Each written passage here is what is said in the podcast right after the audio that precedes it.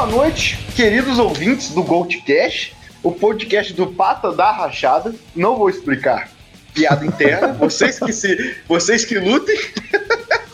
Caralho. Caralho. E hoje estamos de volta com mais um programa aqui para falar sobre os debutantes, sobre discos de debuts. Mas por que a gente vai falar sobre isso? Eu, como um grande palestrinho, antes de apresentar meus amigos, eu quero dizer que eu queria inicialmente falar sobre o álbum que semana passada estava fazendo o seu meio século, que era o Black Sabbath do Black Sabbath, que saber se a gente vai considerar como marco zero do metal, o que gachar do álbum, essas coisas, mas eu descobri que meus amigos odeiam o Black Sabbath com Ozzy, inclusive o Godoka que finge que não, mas odeia também. Que? então a gente decidiu falar do Black Sabbath, o álbum, junto com todos os álbuns que a gente acha importante de debuts dessas queridas bandas que a gente conhece. Por isso eu estou aqui com o. É, é importante falar isso, tá, gente? O Godoka é um grande lapidador de temas, que eu mando um tema merda e o Godoka pega esse meu tema merda e melhora mil vezes. Então estou aqui com o Godoquinha do SUS. Opa, rolar e, e, tudo que foi dito pelo Denada é, é falso. Inclusive a parte que ele é bom em alguma coisa. E Exato. também estou com o Vini, Vini Figueiredo, o homem por trás do tabuleiro. Eu queria Caralho. dizer que eu faço tudo que o Godoka faz, mas não recebo reconhecimento. É verdade, Vini. Verdade, concordo. Mas é que fica sem graça, né? Ah, fica sem graça fuder, não fuder com a minha vida, né? Eu- Eu vou te. Cara, eu vou te dar moral? Não, né? É bem mais divertido não dar moral. Fica mais legal. Filho da puta. Ah, peraí, deixa eu ver se eu entendi uma coisa direito. Como- qual que vai ser o tema? Vai ser tipo os primeiros Ah, álbuns. meu caralho, vai tomar no Que cu, a gente- cara. É fuder. A gente vai ouvir os prim... A gente vai falar dos primeiros álbuns que a gente ouviu. Não. Os primeiros álbuns. Cara, banda. não, sério, sério. Isso eu não vou cortar, não. Porque, ouvinte, é sério. É a terceira vez que ele pergunta na chamada. Tirando as perguntas que já tiveram no grupo do WhatsApp, sabe? Não é possível, cara. Não é possível, cara. Porque eu tava, eu tava montando a minha pauta baseado em primeiros álbuns que eu ouvi. Eu não acredito, cara. Não, Vini, eu falei que são os debuts de banda, cara. Não é cara, a Ai, gente. ô, ô, Godoka, a gente fala Ah, os é. debuts e o Vini é café com leite e fala o que ele quiser. É, e depois não. a gente inverte, né? Porque a gente Eu vai gravar esse tema Eu depois. bebi, eu sou especial. Aí quando a gente for falar dos nossos primeiros discos, a gente vai falar dos debuts que ele gosta, né? Aí, gente. ah, E- não, tranquilo, tá? Agora, eu- agora eu entendi, eu já, já arrumei minha pauta. Tá ótimo.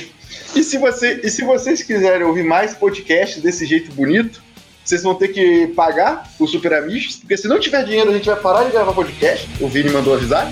E Vini, grita aí. Toca a vinheta! Ah, e segue o Twitter.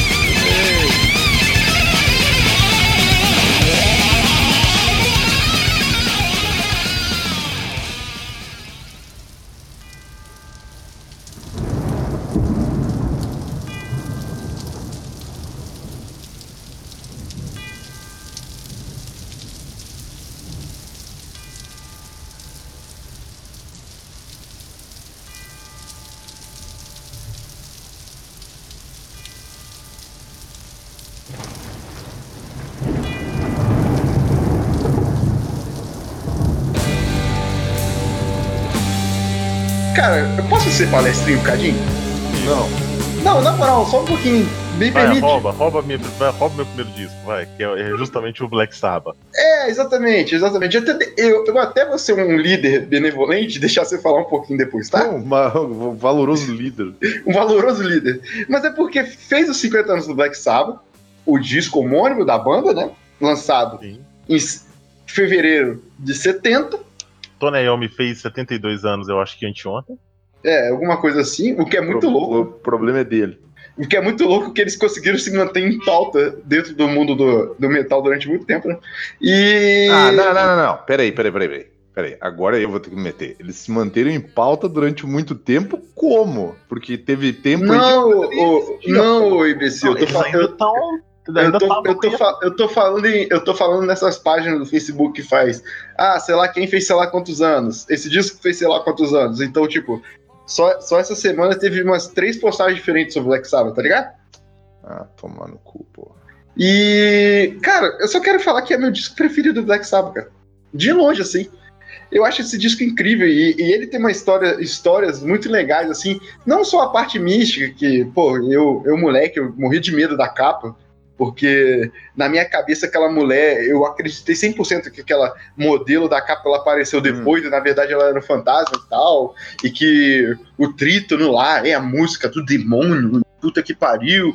Mas, cara, é, é, é assim, mesmo eles não inicialmente aceitando o termo de paz do heavy metal, e que em algumas entrevistas eu acho muito legal, porque o Ozzy fala incrivelmente coisas muito sensatas, porque, tipo, isso é lançado em 70, tá ligado? Fica uns 10, e- uns, de 5 a 10 anos de germinação seria o heavy metal. E, e, gente, vocês já pararam pra pensar que quando o heavy metal vem mesmo, ele é considerado aqueles lançam nos 80, tá ligado? Uhum. Sim. E, e, sério, imagina você sendo o cara criador do álbum Black Sabbath. Você vai querer se relacionar com aquelas bandas que eram dos anos 80 ali, tá ligado? Não. De, Não. tipo po- o Poison. O Poison era considerado heavy metal pra caralho. Então eles, meio, Ah. que, eles meio que renegam isso até um bom tempo atrás. É claro que eles renegam daquele jeito. Eu renego até você me dar um dinheiro sobre. Né? Até eles gravarem um álbum com o cara do Poison. É, eles renegam, mas tipo, tudo quanto é documentário e coisa É. sobre metal, eles são entrevistados. É, É, é, mas- pois é. Me, divulgar meu trampo aí tá show, cara. Sim.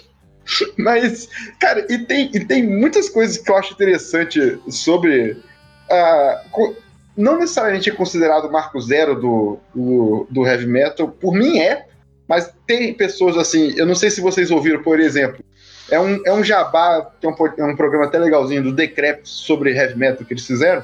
Sim, é E- muito bom, cara, esse episódio. E eles conhecem muitas bandas que eu não conheço e, e que eles consideram marco zero, então até tentarei colocar o link aí para se os ouvintes quiserem ouvir, Sim. tá ligado? Mas Se o foda vieram- é que o, o João, principalmente, ele escuta umas podreiras do, do black metal.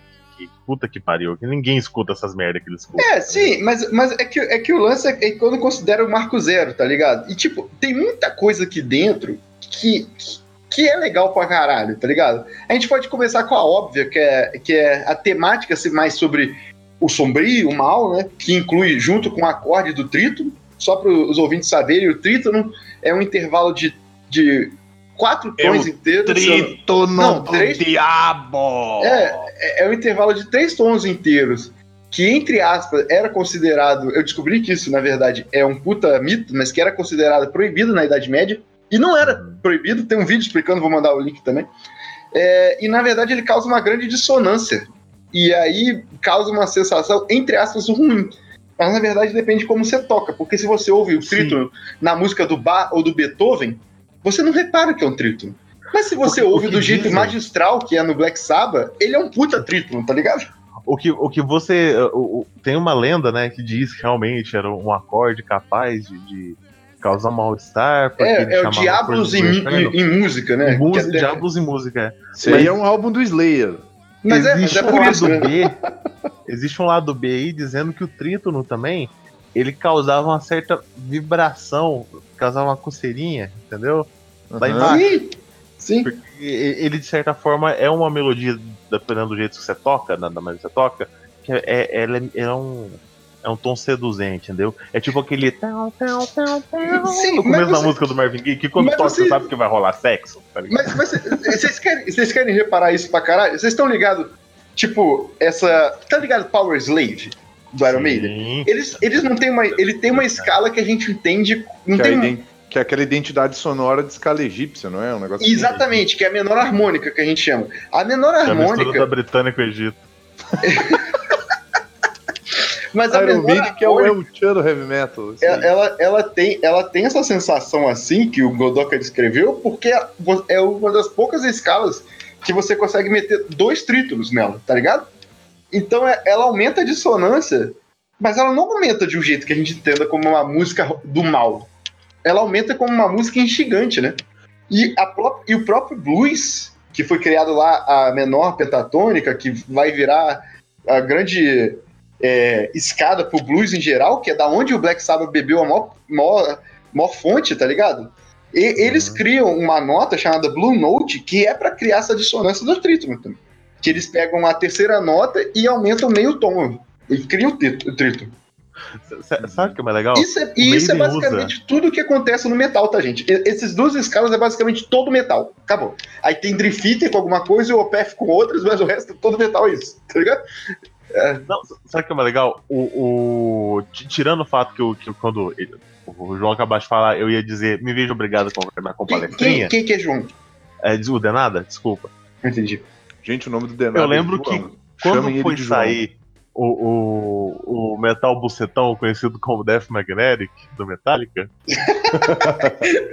o Kirk Hammett disse que que eu que teria você muitas melodias. É. o, o Kirk Hammett disse que teria muitas melodias, parte de guitarra com tons orientais. Que é a mesma coisa que você pensa do Power Slave. Eu imaginei algo meio Power Slave. E Uhum. você consegue, assim, sentir uma lambida, de leve, de orientalidade, só no começo de All Nightmare Long. E acabou. Tipo, os caras Pois é. é muito bosta. É foda. E eu, eu adoro All Nightmare Long, eu, eu acho a música foda. Ah, obrigado, porque eu acho, eu acho de longe a melhor música do disco. Ah, ô- ah, obrigado. Com certeza. Ela e The Day That Never Comes, mas sei lá. Sim, sim. Eu, eu gosto do solo de The Never Never Comes, que eu pensei, ah, beleza. Estamos ouvindo de novo um solo, ok, show. E agora o resto do, do, do Metallica que é descartável. Exatamente. Mas, assim, e o, o Black Sabbath acaba virando esse marco tão grande pela temática, mas principalmente pela sonoridade, né? Porque, tipo, o Robert Johnson já tinha uma temática zoada pra caralho, que é o grande fama aí do blues. Só que o Black Uhum. Sabbath, eles, eles conseguem criar sonoridade. E por isso eu considero o marco zero do heavy metal, que pra mim, a sonoridade que vem de ser transgressora, um lado, mais sombrio, entre aspas, mal, eu acho que começa aí, tá ligado? Uhum. A gente vai ter pequenas coisas, mas eu acho que começa aí. E um ponto muito. Dois pontos muito legais. Um, já- um já falei, como um querido esquerdinha, que o Black, o Black Metal. O Black Metal não. O Black Sabbath, como o Heavy Metal, é um estilo musical do trabalhador, porque um dos motivos do som ser o que é, é por causa do Tony Iommi, e que ele perdeu os dedos não, não, assim não, como. não, não fala dos dedos do cara, Não, meu. peraí. Assim, calma aí, que eu vou, eu vou, eu vou ainda relacionar com o É Lula. o Lula do metal agora. Exatamente, cara. Porque o, o maluco perdeu os dedos na chapa e teve que se adaptar. E a partir da adaptação, o som sai daquele jeito. Ou seja, ele precisa usar mais só o primeiro e o terceiro dedo, que vai criar o power chord, que é a quinta, né? Uhum. E utilizar mais ele como um conforto a ele. E a partir daí criar suas músicas. Cara, é muito tipo. Foi Satanás que tirou o dedo desse cara. Caralho. Que Foi cara. Satanás. Foi Satanás. E. E, assim, tem muita coisa que eu queria falar do disco, eu não vou ficar falando do disco, porque senão aí vai ficar o tempo todo falando do disco. Sim, sim. Eu só Mas- queria falar que eu não. só- não eu, eu não caí nessa de que era um fantasma. Mas eu ainda me borro de medo dessa capa. Eu acho essa Ah, capa. não, eu tinha. Eu, tinha eu, eu, eu achava que era um fantasma, aí chegou a época que eu decidi que a minha vida ia ser isso. E eu tinha um pôster gigante no quarto, em Vassouras, onde era assombrado dessa capa. Então é isso aí. Caralho. E, tipo, esse foi o meu primeiro contato com Black Sabbath. Eu conheci Black Sabbath na fase do Torrent, que você digitava o nome da banda e discography e baixava, tipo, 800 mega com todos os discos dos caras. Sim, sim, sim. Então, eu conheci o Black Sabbath, eu, eu baixei todos os discos da era Ozzy e da era Dio. E é o que Uhum. vinha no, no packzinho. E eu fiquei muito tempo remoendo esse primeiro disco. Pra mim, ele é o meu disco favorito da era do Ozzy. Eu demorei muito pra escutar a fase do Dio, porque eu fiquei remoendo muito. Quando, eu- é, é, contar, contar pros ouvintes, né? Eu sou um idiota que compra besteiras no bicho e hoje chegou uma gaita. Eu não sei tocar gaita. Eu botei a gaita na boca, o que, que eu tentei fazer? Eu tentei tirar o comecinho de The Wizard. Sim, sim, que é incrível, cara. Cara, The adoro, Wizard, cara, cara. é, é- é- é tipo uma puta música de improvisação, tá ligado? É foda demais, cara. É foda demais. Mas e é um não, blusão. Sim, sim, sim. Mas pô, posso dar um spoiler ao ouvintes aqui? Eu não vou falar qual música vai ser. Mas esse podcast, usando todo o meu poder concedido por Jesus Cristo, nosso Senhor, como líder desse podcast, eu não vou deixar meus colegas escolherem a música de encerramento, eu vou escolher e vai ser desse disco. Vai Que é ser Nib. música. Não é, vai ser minha música preferida, Ah. que o pessoal caga, caga pra essa música pra caralho, e ela é incrível. Woman. Eu amo Evil Woman. Não, não, é Behind the Wall of Sleep. Eu acho essa É, música todo mundo caga pra essa música. Eu, eu acho essa música incrível, cara. Eu acho essa música incrível pra caralho. Puta que pariu. Não, então, e, Não, ela é boa. Ela é muito boa. Só que ela tem um problema seríssimo. Ela tá depois de The Wizard e antes de Nib. É, tá. Mas, mas por que, que é um problema? Não, não, não podia ser só um complemento? Ela ia estar do caralho, sabe? Mas por que, que é um problema? Não podia ser só um complemento? Você que tá encontrando problema aí. Não, né, o, o- é, cara, você fica babando em The Wizard, depois vem o. Eu, eu não falo Nebbit Black, que é grande pra caralho, essa porra desse nome. Que é uma música icônica, que toca até hoje. Não, tocava até hoje, que a banda É, é, aposentou. É que é verdade, é que é É, um verdade. hino, que, velho. É que é The verdade Wizard que o Ni- Nib é a música mais metal do disco, né? É o que vira o metal mesmo, é Nib, não é Black Sabbath. Não? Black Sabbath tem um riff de metal, é puta do metal, na verdade. É muito do metal. É, então, isso que eu ia falar, tem, tem essa sacada aí de que o Black Sabbath seria o precursor do, do Doom por causa da música Black Sabbath. Sim, Eu sim, acho, eu acho besteira, porque, tipo, foda-se. Sim. Não, não- não- eles não foram nesse, nessa toada, assim. Tanto que o disco tem ela desse jeito. cara, e- eles nem sabiam o que era heavy metal. Como é que eles vão saber o que era do metal, tá ligado? Claro que eu Pô, sabia que era heavy metal, meu. O maluco trabalhava numa metalúrgica, velho. Sabia o que era metalúrgica. Pô, tomar no cu, cara. Doom Metal quando o cara caía na, na, na, na poça de, de ferro goza derretendo. É, pois é, Doom Metal pro cara. E foi, foi, foi mais um. É tipo isso, foi mais um. Então, Cara, já que. Tenho já- muita coisa pra comentar, mas eu acho que a gente podia passar pra outro. Isso, porque senão- foda-se como o Vini ouviu a primeira vez o Black Sabbath. Vai tomar no cu, pô. Não, não, foda-se mesmo, porque o Vini tá criticando eu falar bem desse disco há semana já. Não tô criticando, vai tomar no cu, tava na minha Hum, lista também, não- porra! Ah, mas aí. Ah, você só quer entrar no grupo, eu entendi. Entendi a sua, Vini. Não é que é só entrar no grupo, vai tomar no cu, cara. Mas não vou falar mais nada, não. Fala, agora fala. Eu não vou implorar, não. Se ele não quiser falar, pode não falar também. Não vou, Fala. me, não vou me submeter a isso. Fala, Vini. Olha ele boladão, otário, Cara, baita do cuzão. cuzão do caralho. Eu lembro que. Eu lembro que eu, eu tava numa fase que eu tava começando a ver umas paradas mais, tipo, mais séria, digamos assim. Que aí eu comecei a. Tipo, eu tava ouvindo uns, uns, uns Bad Religion, né? Tava escutando uns rockão mais, né? Uns punk rock mais pesado. E aí me falaram que tinha umas bandas mais, mais. uns rockão mais. mais bad vibe, né? E eu lembro que foi uma, uma professora da escola que tava falando, uma professora de inglês ainda, que passou a. que deu a letra pra nós. E ela falou assim: olha, tem umas bandas aí que eu acho que vocês podem gostar e tal.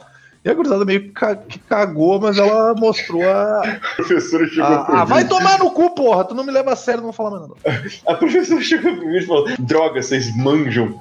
Usa aqui, deu balinha. Não fala mais nada, não. O cara não leva o cara a sério, o cara tá aqui falando. Fala, Vini. só zoar o cara. Não, eu vou, eu vou contar uma coisa então. Quando eu conheci Black Sabbath, eu era menino de igreja. Eu escutei essa porra desse disco, eu fiquei morrendo de medo do capeta puxar meu pé à noite, gente. Eu, cara, eu quando eu ouvi, eu torcia pro capeta puxar meu pé de noite e me levar pro lado dele, cara. Porque eu estudava numa porra de uma escola evangélica, vai tomar no cu, gal- galera pau no cu, caralho. Vamos se fuder, todo mundo que estudou comigo. Você, você estudou escola angélica, velho. Minha escola era uma escola evangélica, que antes ela fazia Caralho. parte de uma igreja batista. E eu pensei que eu tava Caralho. na bosta, hein? Claro, você achou que você tava na merda, rapaz? Eu estudei a vida inteira na mesma escola, meu. A escola Puta se merda. desvinculou da igreja depois de eu estar cinco anos na escola. Então, basicamente, a escola não tinha mais nenhum, abre aspas, vínculo com a igreja, mas todo mundo que estudava barra trabalhava na escola tinha, menos eu. E aí, tipo, um dia eu apareci com uma camiseta do Black Sabbath, com vários capetilso e o caralho a quatro, e me mandaram embora. Moral? Caralho. Caralho.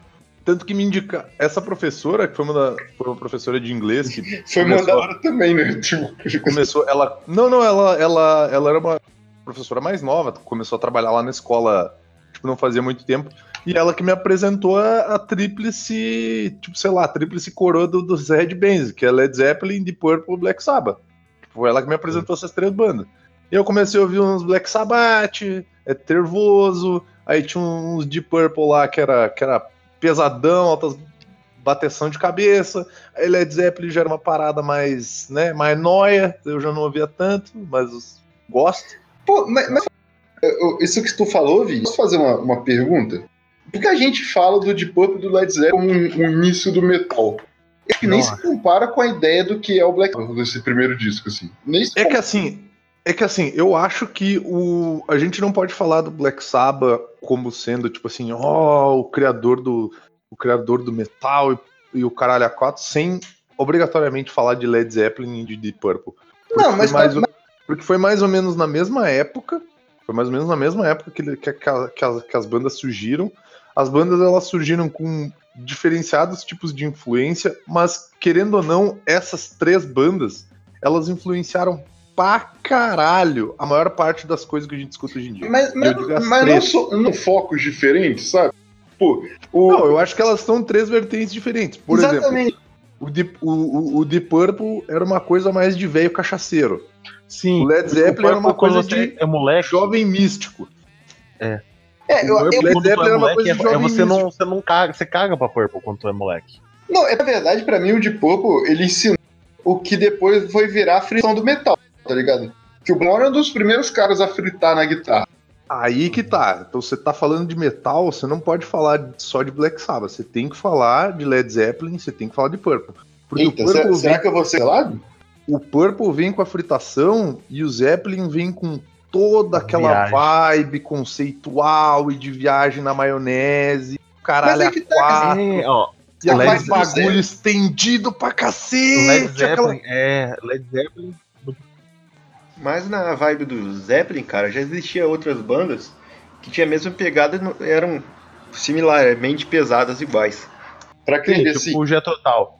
isso, exatamente. O Zé- se você passar- mas o Jetro não é metal, você não pode falar. Sim, mas o Sim, Jethro, Jethro Tull é mais progressivo. Progressivo. Led Zeppelin era uma coisa. Led Mas- Zeppelin era uma parada mais popular.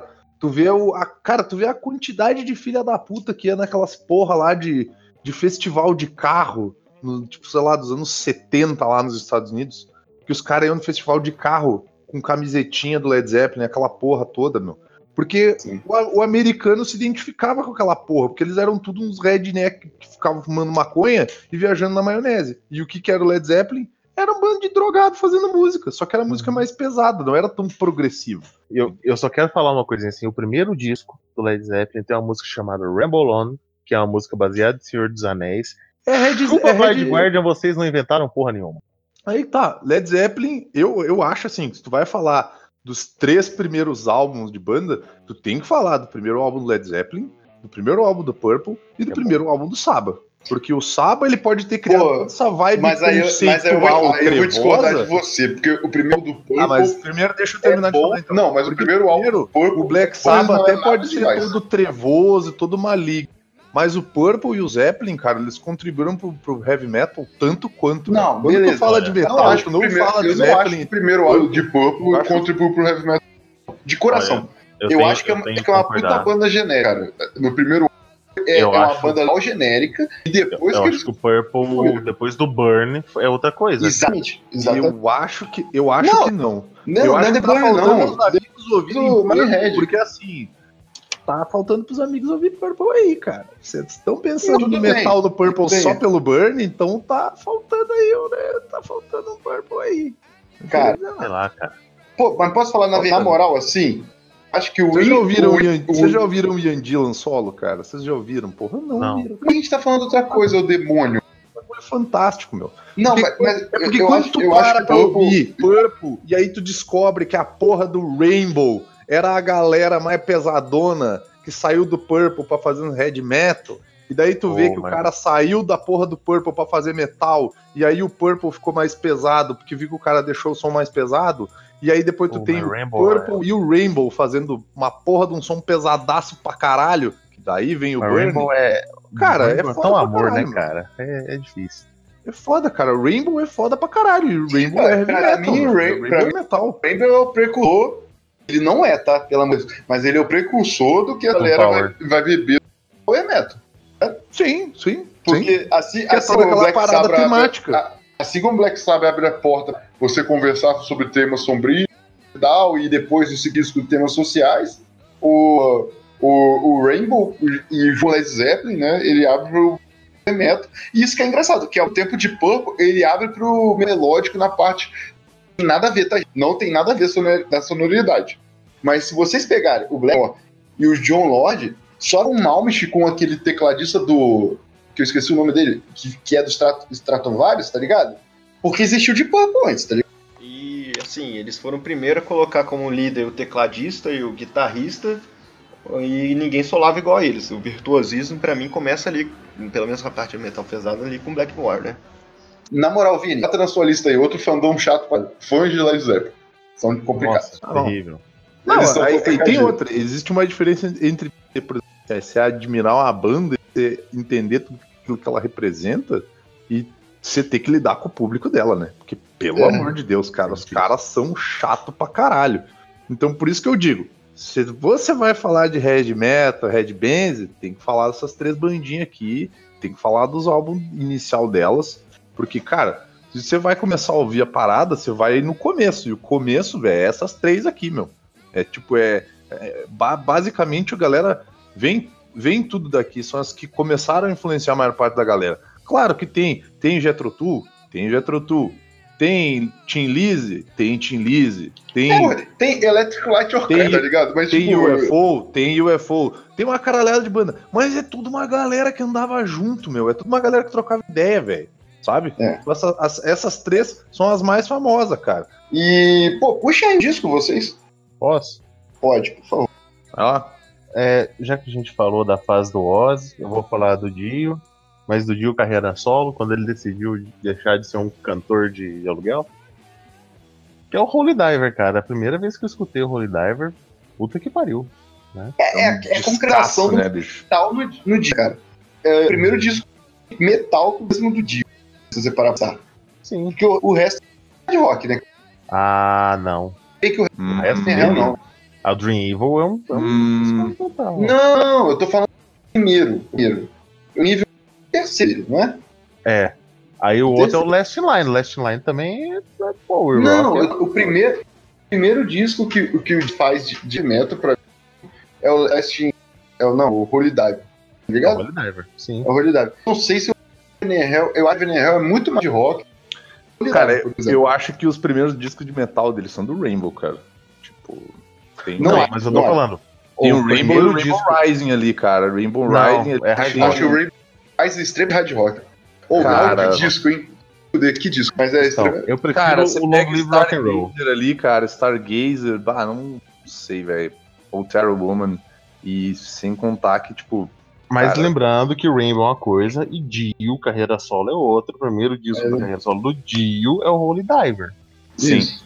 E esse disco, ele tem nove músicas só e puta que pariu, ele não precisa de mais. Uhum. Não, é, ele não tem ainda passável.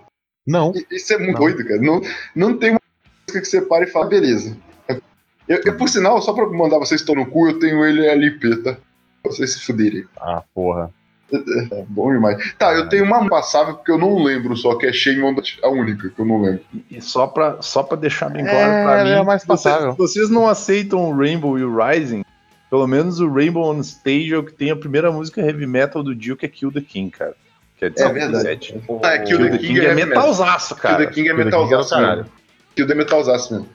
Não, eu gosto muito dos três discos. Eu tô falando que o meu favorito é Long Live Rock and Roll, mas os Uhum. dois são foda pra caralho, só gosto Sim, pessoal. sim, sim. Não, Long Live Rock and Roll é um baita de um, álbum- baita de um álbum, cara. Uhum. Muito foda. Mas voltando ao Foda, Holy Diver, cara, começando com Stand Up and Shout, Holy Diver, Gypsy é legal, ela dá uma. Não, Gypsy, é- agenda Gypsy assim é bem, cara. É Gypsy uma, boa, é, uma boa, é uma boa música de abertura, cara. Não, pra mim, Não, não, de todo, abertura todo não. show Pô, desculpa. do Dio tinha que abrir com Don't Talk to Strangers. Sim. Ah, aquela entradinha. É, E, pô, a Don't Talk to Stranger tem uma. Ela, ela é uma quebra de. De porrada, né? Ela vira uma porrada no Uhum. meio do nada, assim, tipo, do nada. é uma das primeiras vezes que isso acontece também, cara. Porque tem muita banda que faz depois, tá ligado? Mas isso é uma das primeiras vezes que isso acontece Eu só, também. eu só fico triste que o, o Godoka pulou a minha música favorita do Dio, que tá Spirit nesse to the álbum. Heart. Não, que é Caught in the Middle. Que eu acho a música. Cara, essa música, ela é. Cara, essa música tem uma, uma pegada, meu. Ela Sim. tem uma pegada e o vocal, velho. O vocal, ele te dá uma vontade de sair quebrando tudo, tá ligado? Essa vai ter que colar Cara, no, no, É o no cast de cara, músicas de academia, tá ligado? Foda. Ela me dá vontade de gritar chorando, tá ligado? É, velho. Não, nesse sentido, cara. Cara, Nesse tipo, cara, é foda. pra tu. Essa música é muito foda, meu. Essa música é muito foda. Cara, é um álbum fudido pra caralho, meu. Ainda bem que ele tava na minha lista e tu me economizou. Mas, tipo, velho, Holy Diver, cara. Holy Sim. fucking Cara, Diver, velho. Rainbow in the Dark foi a música que ajudou a quebrar o meu preconceito contra teclados. Mesmo o teclado dela sendo zoadinho. Então, talvez o meu preconceito com teclados tenha visto dessa música. É, mas, pô, mas, cara, é, é um riff. Eu não sei se nem teclado é riff, né? É um riff Ah, é sim, cara. É, que pariu, velho. é frase, sei lá. É. um, puta, um puta disco, mano. Cara, eu tô pensando acho- aqui. Não tem música ruim, não, cara. É. Straight to the Heart também é uma música fodida pra caralho. Shame on the Night, Invisible. Eu só tenho uma reclamação a fazer, que na verdade não é uma reclamação, é uma reclamação de mim comigo mesmo. Que a primeira vez que eu ouvi Don't Talk to Strangers, eu ouvi a versão do Blind Guardian. E eu fui ouvir essa, eu fui ouvir esse álbum, tipo assim, eu fui ouvir esse álbum depois, porque eu conheci o Dio depois de ter ouvido Blind Guardian. Aí eu conheci o Dio, aí eu, porra, o álbum foda e tal. Deu, caralho, mano. Porra, o Dio tá tocando Blind Guardian, que porra é essa? Deu, pô, se pai ele é fã do Blind Guardian, né, cara? Caralho. Caralho, deu pra me ligar depois que os caras eram mais velhos que o outro, né? Não Ai, é que, data, que, né? que É, poserzão. Porra, o cara era mó burrão, poserzão, mas, tipo, porra, eu tinha, sei lá, cara, eu tinha 16 anos, meu. Total liberdade pra ser mongoloide. Tem, certo. Cara, que, que- esse álbum aí, tipo, e, e- velho, tipo, a maior parte da galera que é fã de Jill, meu, tu vai ver todas as bandas que, tipo, dizem que tem um pouco de, de, tipo assim, de influência do Jill, todas elas tocam no mínimo uma música desse álbum, cara. Uhum. Tipo, esse álbum é, é fudido pra caralho. Eu acho que assim, ele, ele, ele, ele, ele consegue mexer muito com o sentimento do cara também, quando tá ouvindo ele, né? Porque, Sim. tipo, tanto o Holy Diver quanto o Rainbow in the Dark, apesar de ter feito assim, ah, porque passou meu, meu preconceito com, com, com teclado, assim, e tal, elas têm uma a minha vibe de... favorita nem são essas, viu? Não, não, sem sem estresse com isso. Mas esse álbum inteiro, ele tem uma vibe meio de libertação, tá ligado? Tipo Sim. assim, de tu. Cara, mas você sabe que esse disco é meio que o Dio provando que ele não é só um cantor substituto, né? Sim. Porque ele sim. entrou no Sabbath pra substituir o Ozzy, ele entrou no. no- Acho que o Rainbow também, ele não. no- ele, ele meio que é só um cantor convidado, tipo. Só É, um cara, o primeiro, só. o primeiro disco do participa. Rainbow, ele se Aham. chama Blackmore's Rainbow, tá ligado? É, Rich É um Blackmore. disco de Sim, projeto sim. do Blackmore. Depois, e isso é muito louco, porque a gente já, a gente já nasceu com o Dio sendo o que é, tá ligado? Mas vocês imaginam na época, tipo, o, o Rainbow começa como Blackmore's Rainbow, e hoje em dia o Rainbow é mais lembrado pelo Dio do que quem- por quem é dono. Mas, mas aí que tá, cara. Imagina que hoje, sei lá, o Edu Falache lança um descasso de metal. É Solo. que faz, Isso. tempo que ele, faz tempo que ele não faz isso, né? Não, com Não, ele. mas, é- o mas não, mas no, no álbum ele lançou foda, tadinho, sabe? tadinho do Edu falasse. No Ah, álbum não vai lançou, falar tá? tadinho, não, que o cara é um baita de um arrombado aí. Vai com esses papo PMDB. O cara, o cara que conseguiu fazer isso mais ou menos, só que, que ele recebe menos conhecimento, reconhecimento do que ele deveria, é o Blaze Bailey. O Blaze Bailey, a carreira solo Carreira dele solo é foda. é foda. Pena que ele não paga os músicos que, né, que tocam com ele. Mas. é, pena que ele é pau no cu. É, porra. Gente, vocês já pararam pra pensar do quanto, todo podcast, quanto a gente chama os outros falando cu, que talvez o problema esteja no estilo da música, gente? Tem que mudar. Vamos trocar, vamos fazer um programa só de pagode. É, cara, eu acho que pagode é o estilo que o pessoal mais legal. Porque, tipo, se a gente tivesse programa sobre MPB, é muita gente falando cu também. Então, cara, Muito. Muito. não dá, cara. Deu climão, vai lá. Meu climão. Fala um álbum teu aí, Vitor.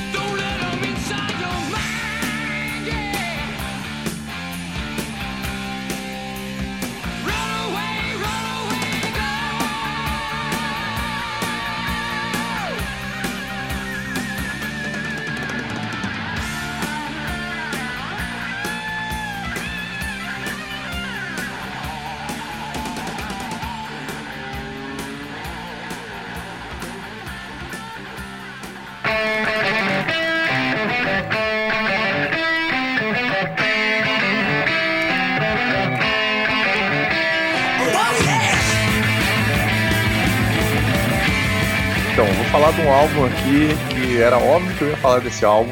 Também pra me economizar o terceiro da lista, certeza. Você vai economizar o terceiro da mesa, que é o Iron Maiden, Iron Maiden. Ai, que bom.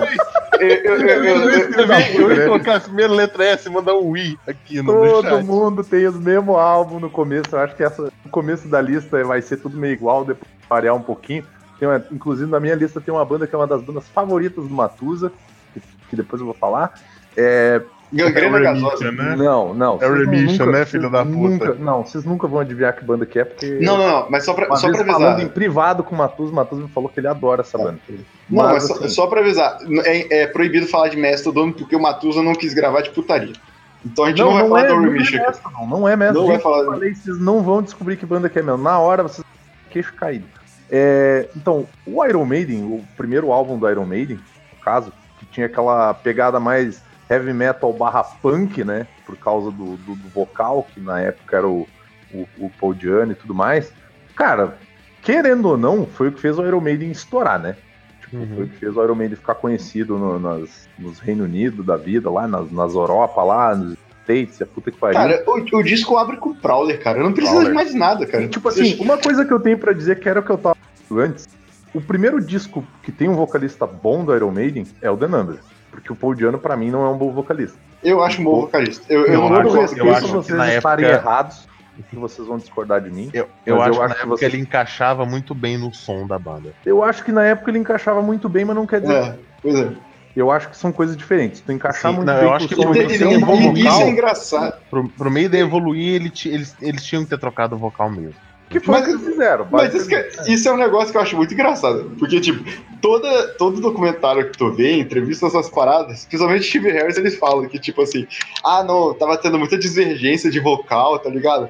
Mas, tipo, isso, isso a gente só entende porque a gente conhece o Bruce Dixon. Porque se, se tu ouvir separado o Iron Maiden e Não, o Killers, Mas o, vocal, o tu. vocal se completa 100% ali, cara. Não tem divergência Não- nenhuma naquilo. Não, não, mas até. Mas até assim, uma imagina o Paul assim, Dayano cantando Children of the Damned. Ele, não- ele Quando- não aguentaria. Não, não aguenta, cara. Não aguenta. Ah, ele, não, ele ele não aguentaria gravar o álbum do The Tá Number. bem, mas eu, vou- mas eu vou fazer então uma provocação aqui. Ele não aguentaria, mas Remember Tomorrow, que é desse disco que o Vini tá falando, que é o primeirão, ele, a estrutura é parecida com o Children of the Dead.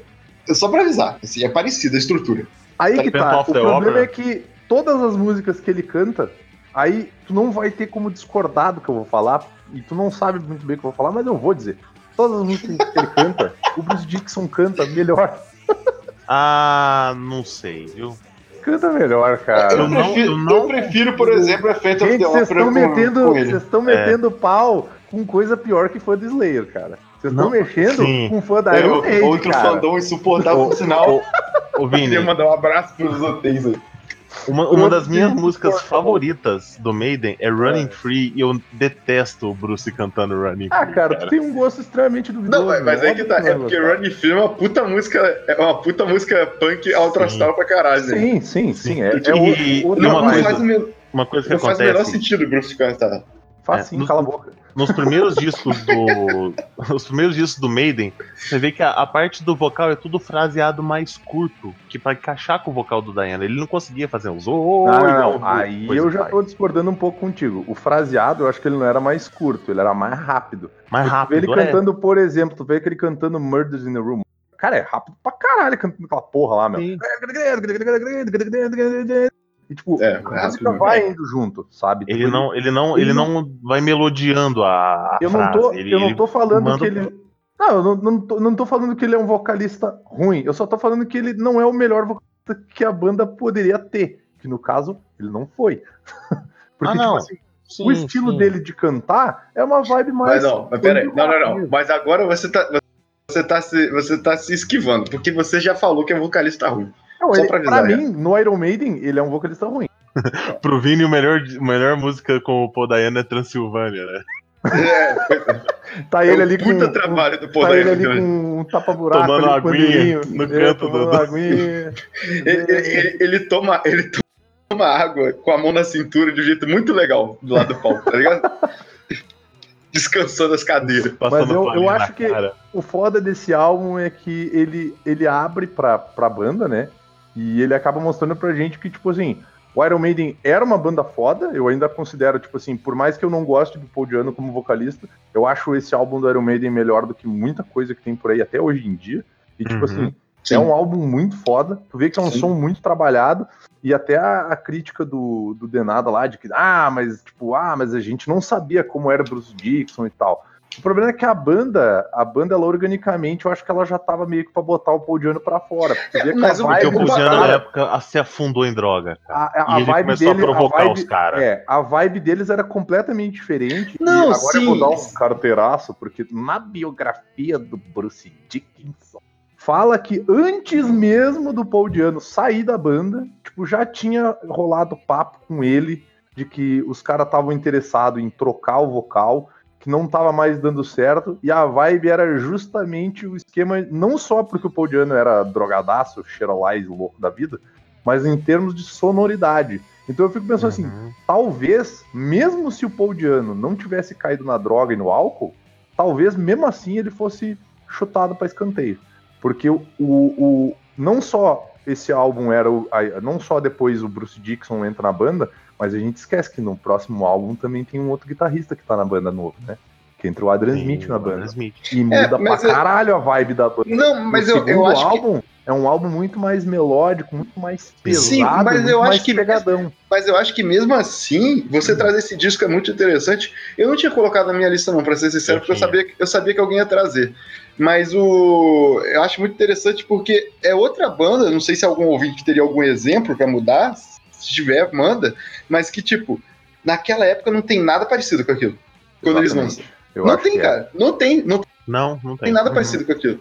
E cara, você pega, e- e você pega olha- pra ouvir, por exemplo, o mais próximo desse tipo de coisa que tu vai ouvir, é, o mais próximo que eu digo é de parecido, né? Tu pega pra ouvir os caras em que eles, tipo, porque eu, eu sou o que faz isso. É, eu sou fã da banda, eu vou atrás das referências deles. Aí eu me apaixonei por Tim Lizzy por causa da pegada Mas das é- guitas do Tim Lizzy. Mas, Mas, ao é, mesmo mas é tempo, literalmente não só é... por causa do dueto de, de guitarra, Não, que não, não, tem não. mais nada Não, não, diferente, não, não, tá porque a pegada do baixo do Tim Lizzy é outra vibe. É, o, o Phil Lynott era um baixista de O Phil Lynott não era só um bom vocal, ele era um bom baixista. Olha o top Mas não, é, mas, é, mas- mas não é nem um pouco parecido com o, Não, o- aí que tá. o- eu tô falando, o mais próximo de algo parecido que tu ia ver com Iron Maiden era se tu fosse ouvir UFO, se tu fosse ouvir um Tim Lizzy, se tu fosse pegar todas Cara. essa- essas bandas inglesas aí. Essas duas, eu acho que- principalmente. É, o- é uma mistura do essas UFO com Tim Lizzy, mas tem umas paradas novas. Do... Eu acho. Não, eu acho o, que o Iron Maiden tinha influência até de Trotu, cara. Tinha umas Uhum. paradas muito loucas, porque o, o, Eu- o- o Steve Harris ele curte muito essa parada do, do progressivo, de, de misturar, de puxar coisa nova. Por isso que ele começou a andar junto com os caras do Dream Theater e estragou a banda. Eu, eu, só sei, a banda. eu, só, sei- eu só sei de uma coisa. Que o Steve Harris odeia punk. De resto, eu não sei de mais nada. É isso aí. Sim, esse Porque é a minha todo- treta com ele. Toda entrevista ele gosta de deixar isso bem claro, né? Então, tipo, eu- Uhum. Você não, fala punk o movimento ou você fala punk música? punk música, né? Porque o movimento tem bastante coisa pra criticar mesmo. Uhum. Naquela época. Hoje em dia tá até melhor que o metal, senão. Mas o. Não, Mas é hoje, hoje em dia você não quer, acha- quer mas que vai passar, que é você vai meio- pro hardcore. É, mas tu É, acha que exatamente. não é meio óbvio que ele ia fazer isso porque os caras estavam diametralmente opostos ao que ele fazia? Não, Porque eu o- só, eu só tô a parte- brincando porque, tipo, Não, já tem, não, isso não, já mas, tem 50 anos e, e o, sim, e o- sim. o Steve Harris ele continua toda entrevista falando: não, é que a gente odeia punk, tá ligado? Toda Sim, entrevista ele aí fala. é- Mas entendendo a é vibe. das rancor de velho. mais. É, rancor de velho. Porque assim, querendo ou não, os caras do punk faziam tanto sucesso quanto fazendo muito menos. Entende? Sim, não, e ele era toda aquela porra trabalhada, não sei o que e tal. E ele fazia sucesso. Mas, tipo, os caras iam lá, trocavam três acordes e todo mundo cantava as Sim, músicas sim. do cara. Os caras faziam três shows na mesma noite, meia hora cada um. Então sim, sim. é foda. Sim. Tu, tu vive na base desse rancor de velho aí. Mas que o primeiro álbum do Iron Maiden tem muito pegada punk, ele tem. Isso nem ele pode negar, não. Sim. Fique bolado esse velho aí. Eu, eu posso, eu posso só fazer uma, uma analogia, porque para explicar o porquê eu não vou incluir uma banda clássica aqui, porque eu coloquei algumas bandas brasileiras aqui, só que eu não coloquei o Sepultura. E assim, Hum. quando a gente tava falando da Iron Maiden, a gente pode falar, ah, mas banda clássica é fácil. Não, não é. Tem banda clássica, cara, que os primeiros discos, É eles tenebroso. podem né? ter sido... Talvez eu, Não, Não. eles podem ter sido ótimos, mas eles não eram inovadores, talvez tá ligado? essa seja a vibe do Deep Purple. Por isso que a gente, tipo assim, os primeiros álbuns do Deep Purple, a galera que vai parar pra ouvir mesmo, vai ouvir, vai curtir e tudo mais. Mas a galera do, do metal, assim, ou de música mais pesada, vai conhecer só os álbuns mais à frente É, do Deep Purple. Exata- Exatamente, cara. E tipo, o, E uma coisa. o, o, o Sepultura é a mesma coisa. Não faz sentido eu colocar o Sepultura aqui, porque tinha um monte de banda parecida. Tá ligado? O- Pelo menos pra mim, né? Aí vai Uhum. chegar um, aí, mais um fandom que vai ficar louco aí. A gente, a gente- a gente pode passar. Mais pode o falar- Max? É, exatamente. Mas Não, só, só uma última coisa, uma coisa que eu concordo com o Steve Harris, que ele fala em entrevistas. Uma coisa que me incomoda muito no Iron Maiden é que o cara que ficou na mixagem de som, ele masterizou literalmente olhando pros comandos da mesa do som. Ele não fez bosta nenhuma. O som ele, ele é meio abafado, ele me incomoda. Uhum. Tanto que pro, pro Killers o som tem uma, uma quali qualidade de som, pura- É puramente outra técnica. vibe, né? Tu vê É, que o- é outro, é outro nível, é, o- é mais É nítido o verdade, som. é verdade, é verdade. Mas, mas isso também é clássico do rock do primeiro disco, né? É, Ah, mas tu tá falando tudo isso Tipo- pra falar do Angels Cry ou não? Não, não, é que, eu- é que eu lembrei de outro disco que é todo cagado ao começo, eu nem coloquei ele na, na- na lista, que é o primeiro disco do Megadeth. Se vocês querem ver o que, que é uma mixagem que o cara cheirou a mixagem e o disco é todo zoado, ele cheirou e Ele injetou fez na areia. Ele fez Eu uma linha na de falar. mesa. É, ele ele fez uma linha na mesa e botou os droga. botões tudo na linha. Exato. E- Cara, e o, o Mustaine é era outro nível de droga. Ele vendeu, ele ganhou All Stars. Não, All Star não, é sneakers que ele fala. Tá ligado aquele, aqueles tênis de basquete. jogador de basquete brancos que a galera, que a galera do met- thrash metal usava 80? Sim. É Ele, ele sneakers. falou que o produtor abriu, não, o produtor abriu uma gaveta cheia desses, desses tênis, tá ligado? Pra dar pra eles. Aí, tipo, passou meia hora, a gaveta agora era só pó. tá ligado? Tipo, eles, eles venderam os tênis todos, tá ligado? Foda-se. Esses tênis são caros, mano. É, exatamente, pô. Dá pra gente usar muito melhor se for só pó. É muito interessante isso. Pô, eu, eu posso puxar o meu aqui? Vai. Eu, eu, eu não quero entrar logo pras bandas brasileiras, não. Eu queria passar aí uma banda aqui que eu acho que vocês não iriam falar. Hum. E tem uma história interessante, então eu vou começar com uma, uma provocação a vocês. Eu quero que vocês falem qual é o primeiro disco do Motorhead. Qual que vocês acham que é o primeiro disco? Ah, Motorhead. o primeiro disco do Motorhead é o segundo disco. É, que na verdade é o segundo, entre aspas, terceiro, né? Que em, em Terceiro, um, ano, em um ano eles relan- É, uma parole. Que, é, que assim, uma parole é de 75, né? Mas, mas na verdade ele foi relançado mesmo em 79, no mesmo ano que o Motorhead lança Overkill e Bomber. Então vocês, Uhum. vocês fiquem só pensando como deveria ser o mundo da música nessa época, né? É, é, é, tipo, sei lá, tem Overkill, Bomber e One Parole. E, tipo, cara, eu, o, beleza que não tem um pedal duplo, não tem um peso que vai, vai ter no Bomber e no Overkill. Mas mesmo assim o disco foi engavetado porque o produtor falou: Esta diabice eu não lanço, não, meu filho. Cara, e é incrível, cara. Eu acho que se tem um motivo de existir metal extremo hoje em dia, esse motivo é Motorhead. E tem um. É tipo, é o Motorhead trepando muito com o Judas ali junto, beleza. Mas o Motorhead, a voz que do, do, do, do Leme, que era simplesmente uma voz rouca que foi virando a- até o gutural, né? Que tem uns momentos que o Leme tá basicamente fazendo gutural, né? É, E tipo, é o Malboro que cantava por ele. É. exatamente. Exatamente. A famosa voz de Malboro Vermelho. Exato. E tipo, e cara, o On Parole, ele tem uma qualidade péssima, mas ele é bom pra caralho, velho. Ele é bom pra caralho. Vale a pena ouvir um remasterizado ou não? não? Vale muito, Vale. cara. E eu, e eu, e eu queria indicar uma. Vai estar tocando aí de fundo em algum momento, né?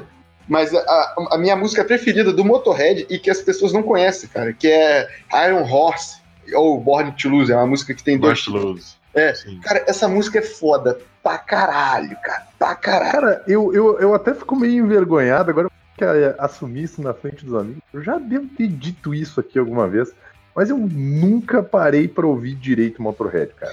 Nunca Cara, parei assim pra, tipo, eu vou pegar o Motorhead, eu vou ouvir Motorhead pra caralho, sabe? Porque eu tô ligado, eu tô ligado que é o Motor- problema? eu tô ligado que o Motorhead é bom. Eu só nunca parei pra ouvir Motorhead e, tipo assim, eu não conheço o Motorhead a fundo. Porque pra mim a vibe que eu tinha do Motorhead é que ele era tipo um Megadeth que fica variando os outros membros e o baixista é sempre o, o vocal é sempre o mesmo, Não, tá ligado? Não, bicho, o, o- ficou muito tempo o, o Animal Taylor e o, o outro cara Sim. que eu esqueci na, na, é, bateria e guitarra. Uhum. E por sinal, boa parte do que a gente entende de bateria de metal hoje em dia é por culpa do, do, do Animal Taylor, tá ligado? Sim, ele Foi tem até um personagem dos Muppets baseado nisso. Na moral, não sabia, eu não conheço muito. O nome animal. do personagem é animal e ele toca bateria. Eu acho que ele é baseado em quem? É um animal, é. Que Não, é o- mas é, é que eu não conheço é o- nada de é o Muppets. Fast Ed. O outro é o Fast Ed. É, é o Fast Ed Clark, que, que é- essa formação fica mais famosa no Ace of Spades, por motivo óbvio, né? Mas, porra, cara, é tipo tomar no cu, cara. Esses, ca esses caras ficam muito tempo e, e todo mundo ali em volta é, é importante pro metal, tá ligado?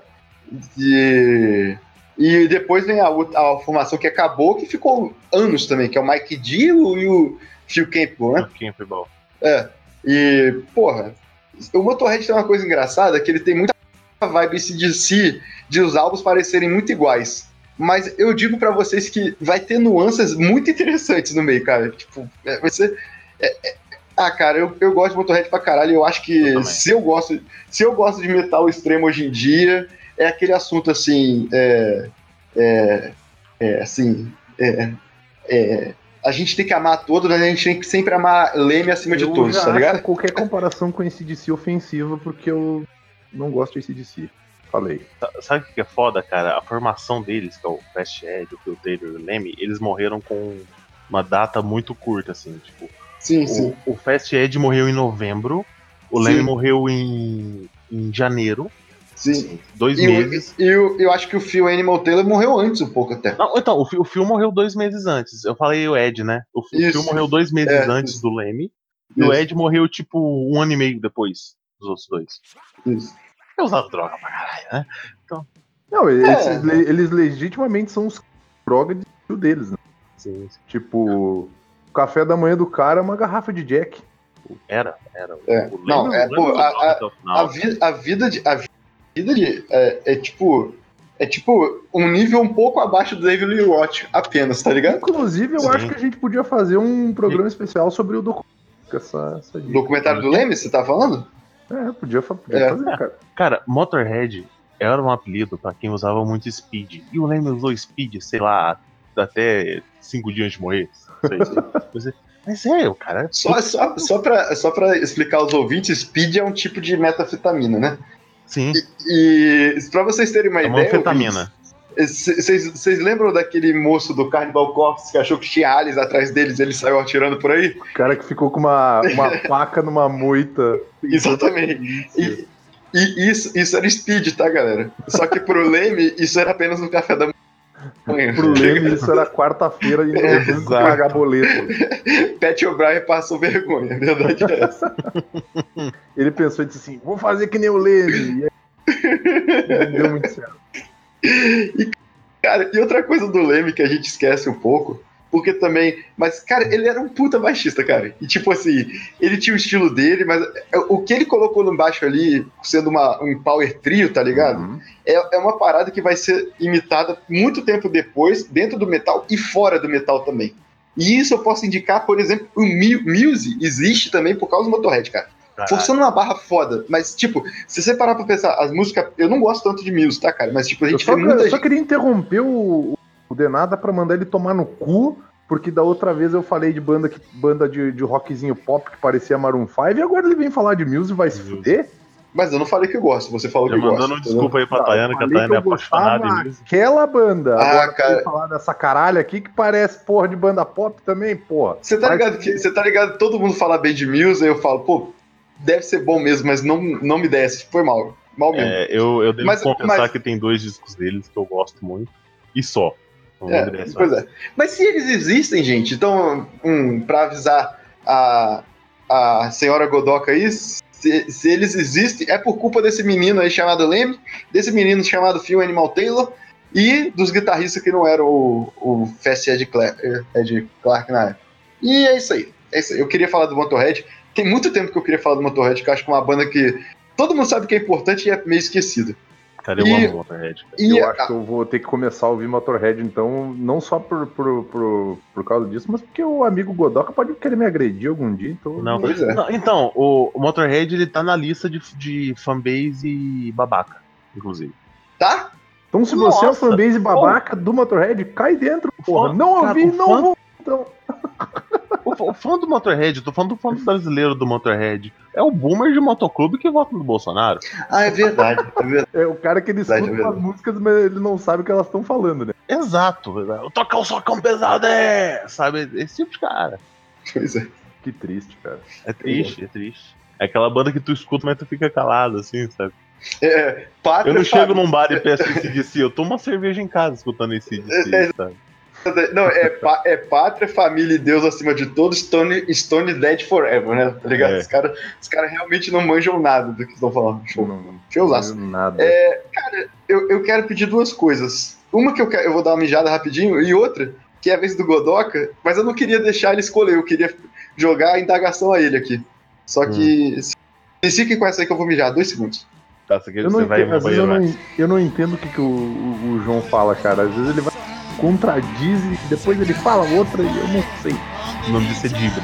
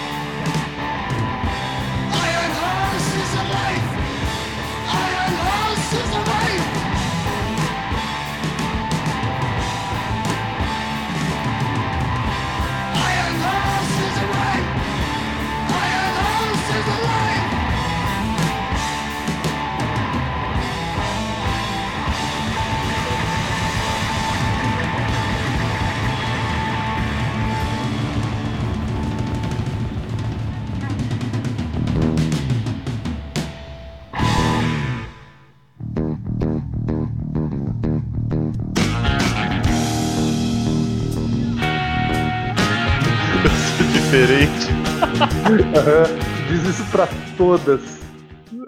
Caralho. Não, tá especial. não é como qualquer mulher. Eu acho legal que o Denado é educadinho, né? Se ele soubesse que, tipo, eu já gravei Biamis cagando. Pois é, cara. Eu já gravei, eu já gravei Bem Amis, não cagando, mas eu já vomitei em meio a uma gravação do, do Bem Amis e acho que ninguém notou. E não era uma que eu tava, não era que eu tava bêbado. Porque a que eu tava bêbado eu vomitei também e acho que é, agora talvez as pessoas saibam que eu vomitei. Mas é, Caralho, eu nem sabia dessa, mas teve uma vez que eu tava com piriri, tipo, eu, eu dei um mudo rapidinho. Cara. Na hora que parou de fazer barulho, eu soltei um haha, voltei de novo. esse é o Pô, rolê, é, meu. assim, é assim que a banda toca, cara. É, essa vida, de, isso. essa vida de podcaster com problemas intestinais, velho, ela é fodida, meu. É, mas eu, eu nu- nunca precisei fazer isso, mas se eu precisasse eu faria. Não, eu já gravei. Cara, eu já fui, eu já fui mijar. E eu gravo no laptop. Aí, tipo, eu tô mijando com uma mão segurando o laptop com a outra, né? No alto, assim. Voltei. Tá uma desgrama. Que banda? Não, que qualquer indagação. Ah, posso mandar? Manda. Então tá, Godoka, você é literalmente o, a única pessoa que eu gosto, sinceramente, que é um fã sincero de Kiss. Me, me, me venda o primeiro disco do Kiss, se é realmente um negócio diferente ou se é qualquer coisa. Eles eram Ué. jovens e precisavam de dinheiro. não, O não. pior que o disco bom. ser bem o pior- o pior- o pior- é pior que eu não acho o disco ruim, mas eu queria, eu queria Você quer, saber um, se você tinha quer um alguma. disco bom do Kiss, os primeiros? Você pula pro Dressed to Kill, que é o terceiro. O Hotter Than Hell é passável. É, o Roder Hell eu acho horrível. Assim, foi mal, é, eu acho horrível. é, ele, não, ele é passado. Só, só a música Hotter Than Hell eu acho que ele salva, entendeu? E, não, acho que o Plaster Caster dessa, dessa. Eu não tenho certeza agora. É que eu Mas- gosto de para, Parasite, mas mais primeiro. ou menos assim. Sim. O Posso- primeiro disco da, do Kiss, ele tem uma mixagem bosta, entendeu? Só que ele É, tem um umas disco, é músicas clássicas. homônimo, né? É, É. homônimo. É, ele tem Strutter, que é Ele foda, tem Juice, que é a música do caralho, e tem Strutter. Eu amo Strutter. e a Firehouse é boa também. Firehouse é do caralho, das minhas músicas É, favoritas. One, 100 Years. One- 100,000 Years, é assim que fala? Não sei qual. Sim, que tem É um boa baixão no começo, é boa. É boa. E ela é usada nos, nos, nos shows pro Gene Simmons cuspir fogo. Sim. Mas, cara, Mas não tu, é, tu, não é um tu acha. bom, não. Ele é É, mais isso- ou menos. Isso que eu ia falar, tu acha que é um negócio assim inovador mesmo? Porque às ve- às vezes eu fico pensando da onde sai o Kiss, tá ligado? Porque, tipo, como é que eles viram essa máquina de, de merchandising que eles viram? Porque, sei lá. Você sabe como é que saiu o Kiss? É. Na época, que o Eles Kiss frequentavam tava. a mesma igreja. Não, não, não. ah, ó, tem, tem Cold Gin também. o disco, ele é um disco mais ou menos, mas os três primeiros discos do Kiss foram um fracasso. Fracasso mesmo. E eles, no quarto disco, eles falaram, vamos lançar um disco ao vivo, sendo que na época, só banda que tava encerrando a carreira, acabando com qualquer coisa, Pô, mas, mas o terceiro foi um fracasso? foi, foi, vendeu mal pra caralho. Porra, tem, tem Rock and Roll Night? Caralho. Sim, mas não vendeu.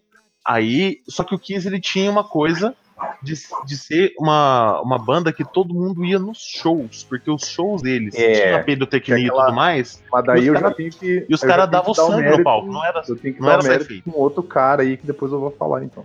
não era só efeito os shows. Os efeitos chamavam atenção, as maquiagens tudo mais, era o primeiro impacto. Quando os caras chegavam, eles tinham que mostrar serviço e os caras davam sangue no palco.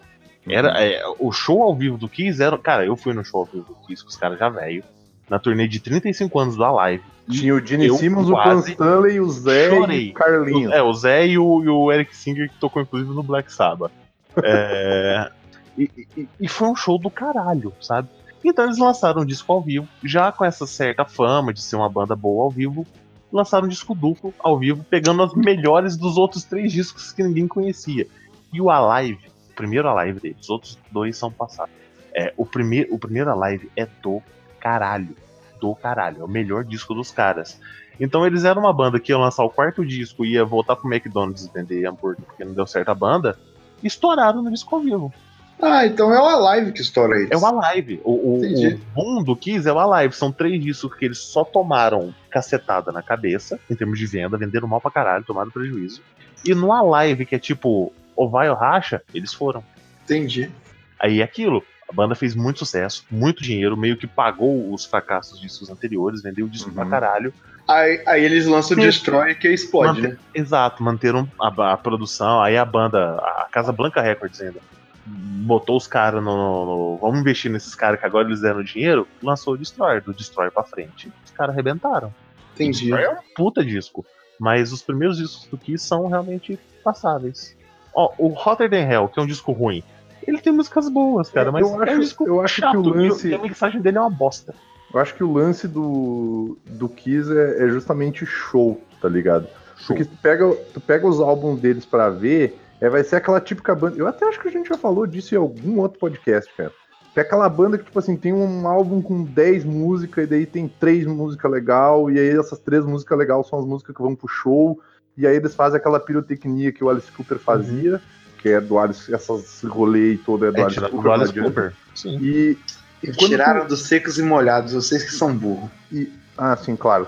E aí, tipo, cara, é, a vibe dos caras era fazer show, meu. Tanto que eu acho que o, o, o Kiss foi a primeira banda a se tornar aquela banda profissional, né? Que eles chamam. Que, tipo, que, que é o que o Iron Maiden É, acabou. é, é, é, eu acho que é das primeiras a ter ideia de espetáculo no show, né? Não ser só um show, né? Sim, Sim. o Kiss, em 1983, eles vieram pro Brasil pela primeira vez na turnê do Creatures of the Night. Foi o último disco deles com, com maquiagem. O palco era um tanque de guerra. Ou seja, era um palco pequeno, com a bateria centralizada. E eles fizeram um show no Maracanã. Esse show, ele ficou no Guinness, eu acho que uns 20 anos, como o maior show de banda única. Os caras meteram, eu acho que 200 mil pessoas dentro do estádio. cara. É isso aí. É que É a banda a gente de até. show. O show acho que a gente era até pode caralho. gravar um programa especial sobre isso, sobre shows no Brasil, porque o público brasileiro é, é doente, né, meu? É doente, doente. Mas é que tá, e, tá, vamos de- desvirtuar pra variar. E o público brasileiro é doente ou é aquela famosa história do é, You are the, mo the, love, the, the best crowd you ever heard, sei lá o que, alguma merda assim, tá ligado? Não, é. é- Não, não, é público brasileiro mesmo, cara. É, É? fama mesmo. Tanto que até hoje, até hoje, tipo assim, isso. O rock, aquele primeiro Rock in Rio, cara. Tu vê os malucos falando do Rock in Rio, meu. Quando eles falam do Rock in Rio, eles falam daquele Rock in Rio. Uhum. Que foi, tipo assim, o show mais fudido de basicamente todas as bandas que tocaram naquele festival, meu. E você sabe por que, que o Rock in Rio deu certo, Vini? Nenhuma banda queria vir. Uhum. Só que o Queen veio dois anos antes no show do Morumbi, que até a banda acabar, até hoje eles falam que foi o melhor show da vida dele. Aham. Eles Uhum. falaram, porra, é claro que a gente vai voltar pro Brasil pra um show maior. Quando o Queen falou que foi, a primeira grande banda falou que vinha pro Rock in Rio, o segundo Queen. a falar, eu vou, foi o Ozzy. Cara, o Queen e o Ozzy no É, headline, mas- as mas- outras bandas vieram todas atrás. cara. Mas isso é uma coisa engraçada de falar. O Ozzy odiou a experiência que ele teve com o Brasil. né? De Ah, todo. Sim. Mas eu acho que foi recíproco. Ah, Você sabe, você sabe os malucos que tiveram. Você sabe os malucos que tiveram uma experiência horrível aqui também? Ramones, cara. No show deles rolou estupro. Caralho. O primeiro show do Bad Religion teve, que- teve que ser cancelado. E é, e é fantástico você ver no vídeo o Greg Gaffin pegando. Que deu uma merda fudido na, na casa de show, deu briga, deu quase morte. Foi uma merda um, de, de organização. O Greg indo no palco falar: galera, o show foi cancelado, vamos pra amanhã, não sei o que. Foi uma guerra, o cara quase se fodeu. E o Bad Religion tá volta pro Brasil, direto. Sim, sim. Tem, tem banda que vem e ama, tem banda que vem e odeia. Mas é porque eu acho que o, o, o brasileiro, nessa questão de show, cara, ele é muito intenso, tipo, tanto pra bem quanto pra mal, né? Infelizmente, Uhum. nesse caso. Então, tu vê, os caras falam, eu, tocar no Brasil é um lance de amar ou odiar, sabe? Tipo, tem banda que não volta pra tocar aqui. Agora, tem banda que faz questão de fazer, tipo, toda. Tem turnê na Europa, turnê no caralho a quatro, vai passar aqui também. Aí faz turnê mundial, toca aqui. Porque os Uhum. caras sabem que não é só uma questão assim de tipo, ah, vai dar dinheiro. Não, cara, vai dar muito dinheiro, cara. E os caras ah, vão anunciar, anunciado que o, por exemplo, que nem foi, foi feito. Ah, anunciou que o Iron Maiden vai tocar no Brasil de novo. Em quantas cidades o Iron Maiden tocou no Brasil, cara? Sim. Cara, aquele show do, do Rolling Stones na praia, que loucura foi aquilo. Tanto de gente. Nossa, nossa senhora. Só que tinha um, tinha um pequeno fator a favor deles, né? O show era de graça. É de graça. Sim. Quem pagou aquela porra, se eu não me engano, foi a prefeitura do Rio. É, é, pois é. Eu acho. E Mas uma mesmo coisa- assim, cara, era uma. Cara, tinha gente na. Eu, eu, por sinal, eu vi, eu vi na. TV e foi maneiro pra caralho. Vendo Maneiro Sim, pra eu caralho, também meu. vi. Foi um puta show, cara. Você sabe foi que- puta show. Você sabe qual foi o primeiro show é, internacional de artista de rock no auge, né? A vir pro Brasil? Foi o Alice Ó. Cooper nos anos 70. Não tinha ideia. Foi o Alice Cooper nos anos 70. E ele fala que, tipo assim, a banda tocou no feeling. Porque a plateia tava gritando tanto não que ele não ouvir. escutava o que ele estava tocando, o baterista não escutava o que ele estava tocando, o alto-falante não deu conta da plateia, mano. É foda. Por isso que eu digo, cara. Brasileiro é uma raça que tinha que ser estudada, velho. Foi assustador. Ele fala assim, cara, a gente tocou. A gente, a gente só tinha certeza no coração que a gente tava tocando as músicas certas. Porque a gente não escutava o que tava tocando.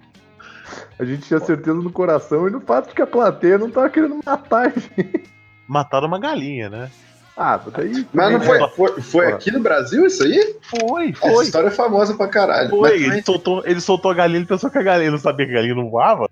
é, é, Ele pensou que a galinha ia ficar tipo mosh pit, a galera fica levantando a galinha. A galinha virou mil. isso, isso foi incrível, né? Puta que pariu. A gente fez um parênteses, a gente fez um parênteses gigante agora, né? É, mas, é- mas, é- mas sim, sempre faz isso. Não sei se vocês já repararam. Mas o.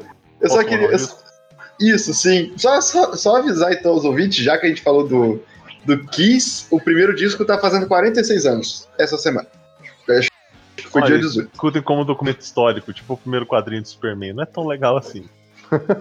Mas, é Mas que tem grandes discos, tem grandes músicas lá. mata o cara, né? Mas beleza. É. Tem, tem Strutter, já tá valendo alguma Tem coisa. Strutter, tem Juice, que é do caralho, e tem É, 100,000 Juice, tô ligado. Years. Mas 100,000 Years, se for escutar, escutem a versão da live, que é muito melhor. E Black Diamond também. Black Diamond. É, aí eu vou, eu, né, trechinho no meu coração. Cara, o primeiro disco do Metallica que eu escutei foi o Kill Em All. Pois é, ele O tá na, que- ele tá na que minha é mal. disca também. Ele Que tá na minha mal. disca também. E eu acho que hoje ele é o. Não, não, pior que não. O, o Ride tá é do cavando? caralho. Para com isso, velho. Isso. É meu cachorro cavando o sofá. caralho. eu vi, ia dizer, seu ventilador? Eu queria saber o que ele tá. Eu queria saber o que ele tá tentando fazer. Que ele tá bolado quando eu fui dormir. Calma, porra, eu tô indo. Cara, o, o Ride the Lightning, ele é o meu disco favorito. Mas é por pouco, cara. Porque o Kill Em All, puta que pariu. Sim, sim. E Godoka, eu coloquei ele aqui por um motivo muito importante, assim. É, você acha, eu não sei, a ignorância minha, é que eu não consigo pensar outro, outro conceito de, de é, início do metal extremo sem ser pelo Killenal, tá ligado? Ah. Eu Qual seria a outra? Eu não sei, porque o Slayer vem depois, O Venom vem Ah, o depois. Slayer vem depois, né? Porque eu, eu coloquei o Show No Mercy na minha lista. Sim, mas é, é tudo junto e depois, tá? Tá ligado? É, todo mundo já sabia o que ia sair ali entre eles, mas Metallica eu acho que é o primeiro a lançar. Então, Uhum. então eles ganharam. Tipo, eu- eu já tô de saco cheio do Metallica, mas não tem como a gente fingir que isso não é Sim, verdade. mas eles ganharam porque eles tiveram a chance de ir primeiro. Os caras já Sim, tinham sim. música faz tempo. Lançava demo, lançava aqueles. Aquelas coletâneas com 4, 5 bandas, ou aquela, aqueles LP que tinha 12 bandas e 12 faixas. Sim, sim, sim. É foda, eles foram os primeiros que tiveram um, um patrocínio pra conseguir Ó, o Êxodos foi depois também. O Êxodo tava aí na mesma época, mas foi depois. Sei lá, eu acho que é, acho que é a primeira vez que vem esse lance do metal mais extremo mesmo e a galera dá uma olhada, né? Uhum. Ver qual é. E é um descasso, cara. É um disco com a mixagem pra variar. Os primeiros discos do thrash metal, gente, mixagem é só lixo. É só tristeza. A mixagem do Kill Em All é até passável, sabe?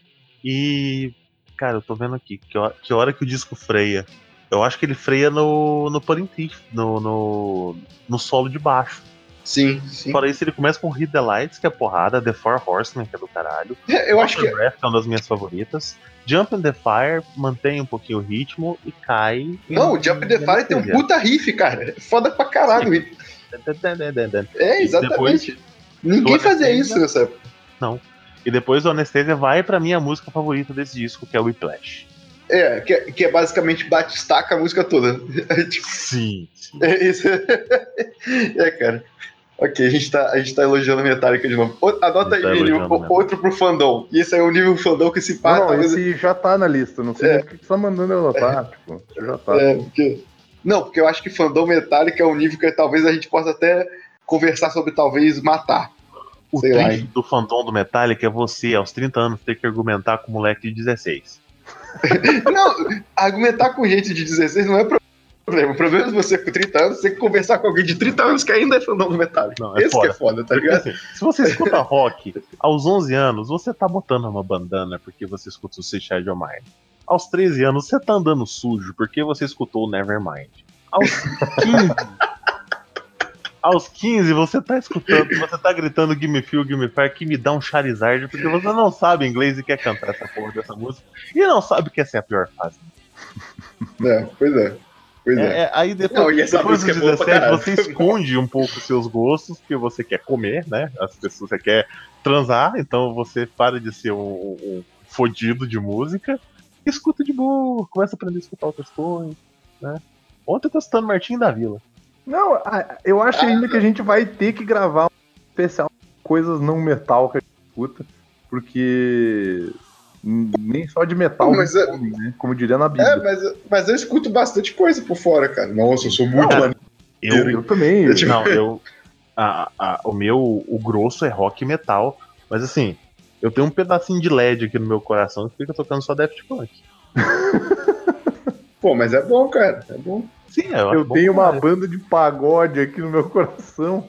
Que fica Pô, tocando só pagodão nos também, 90, cara. Sa- Sabe uma música que eu tenho ouvido em loop? Sim, mas em loop mesmo? Hum, Aquela Dance Monkey, essa nova que lançou aí da moça cantando. Não conheço. Não sei se vocês já... Cara, cara. É uma música pop que só toca na rádio. Que, tipo, é- virou uma das minhas músicas favoritas, assim, do mundo. Eu vou mandar pra Depois- vocês aqui. Procuro. É, é aquela. Oh Se my god, world. Outcast, eu vou, eu vou fazer coro, tá ligado? Sim. Não, mas, mas, cara, gostar de IAA do Outcast é, é basicamente obrigação, né? Se você não gosta, você é, é nazista, É boa. não é? Eu tô vendo o clipe de, de Dance Monkey e no clipe ela tá usando uma camiseta do Raid lá. Que zoado, cara. É. Eu gosto que a gente conseguiu falar outro disco e desvirtuar completamente de novo. Isso aí, galera. De novo. É. Isso aí. Parabéns. Parabéns. E, eu, e só pra avisar a todos aqui, pra não ir dormir tão tarde, eu estou tirando Judas Priest e estou tirando Guns N' Roses da minha lista, porque tem coisas mais importantes a se falar. Rock and roll the woman for the rock and roll. Eu só gosto dessa música do primeiro disco do Judas. É, Não, eu, eu só queria falar do Judas pra mostrar que como o primeiro disco não equivale ao que, o que a banda vai ser, tá ligado? Não. Não. Posso- Pantera posso tá aí, falar? né? Posso falar É. aqui de uma ou. Não. O povo falou do quê? Posso falar de um primeiro disco de uma banda aqui? Não. Vai? Deixa eu falar aqui de uma banda muito boa, que muita gente gosta, muita gente paga pau federal pra ela, muita gente não gosta, muita gente odeia. Vamos falar do Blind Guardian, que é o Battalions of Fear, que eu acho que, Pô, Eu me pegou desprevenido, cara. Mas é, mandou bem. que é um Mandou bem. baita álbum, tá?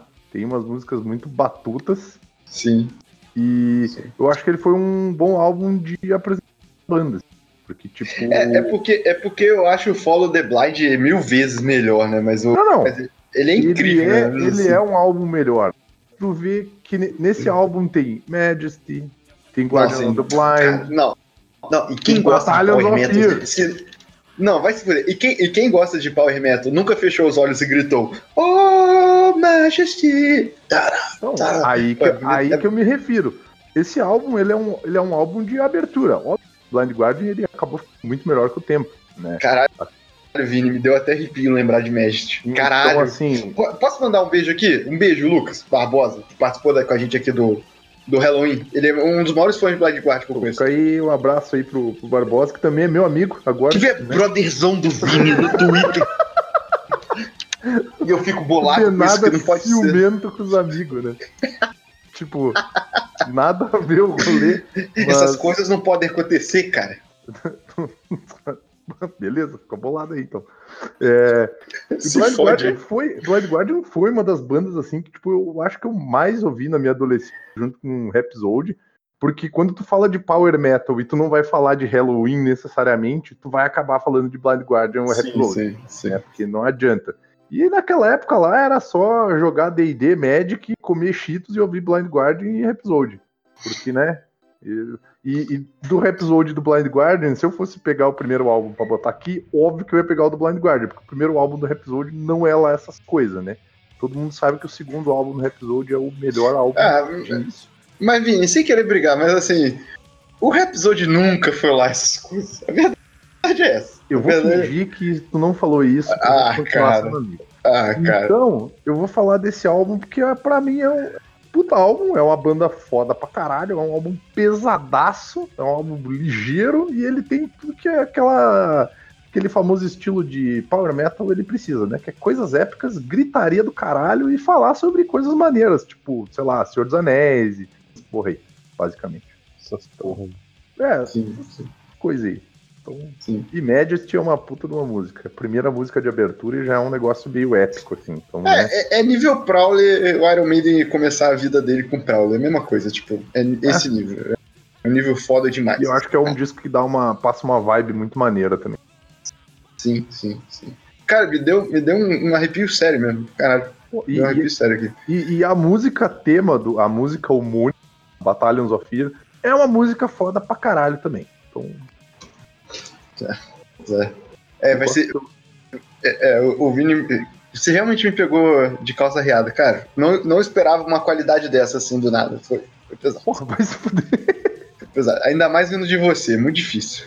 Porra, vai tomar no cu, cara. Cara, então, posso. Se, se, sou eu agora, não sou? Sou? Pode ser. Tá. Não é tu que é o líder do podcast? Eu que sou dono disso aqui. É, é, então, seguindo na vibe Power Metal, eu queria iniciar aqui. Eu tenho, eu tenho cinco bandas brasileiras para falar. Sendo que três eu vou queimar de uma vez só. Por quê? Eu vou falar do Viper, do Angra e do Xamã. Que basicamente o Angra é a linha 2 da maior banda de metal do Brasil. né, Viper, Angra e o quê? e o Xamã. Tá. Porque, vamos lá, a gente teve no Brasil um, um senhor e maestro chamado André Matos. E toda a banda que ele participou, o álbum de estreia era incrível. Então a gente comentou, eu tava na minha lista, eu tirei, porque a gente já tem um programa sobre não precisava, do Halloween, né? E o Halloween ele lançou basicamente junto, com, na mesma época do Xamã, um dos precursores que a gente chama do, do Power Metal. Então, um dos precursores do Power Metal é do Brasil, cara. E é o Soldiers of Sunrise, em Calma aí, ele foi lançado em 86, 87. E, cara, tipo, esse disco é um dos meus discos preferidos da vida. E até hoje ele não, não sai dessa, dessa li- linha pra mim. Como todo disco de estreia, ainda mais de uma banda pequena como essa, a gravação é de uma porquice tremenda, horrível, mas ao mesmo tempo é maravilhoso. Assim, e, cara, é- cara, não, não, tem, não tem música ruim nesse disco.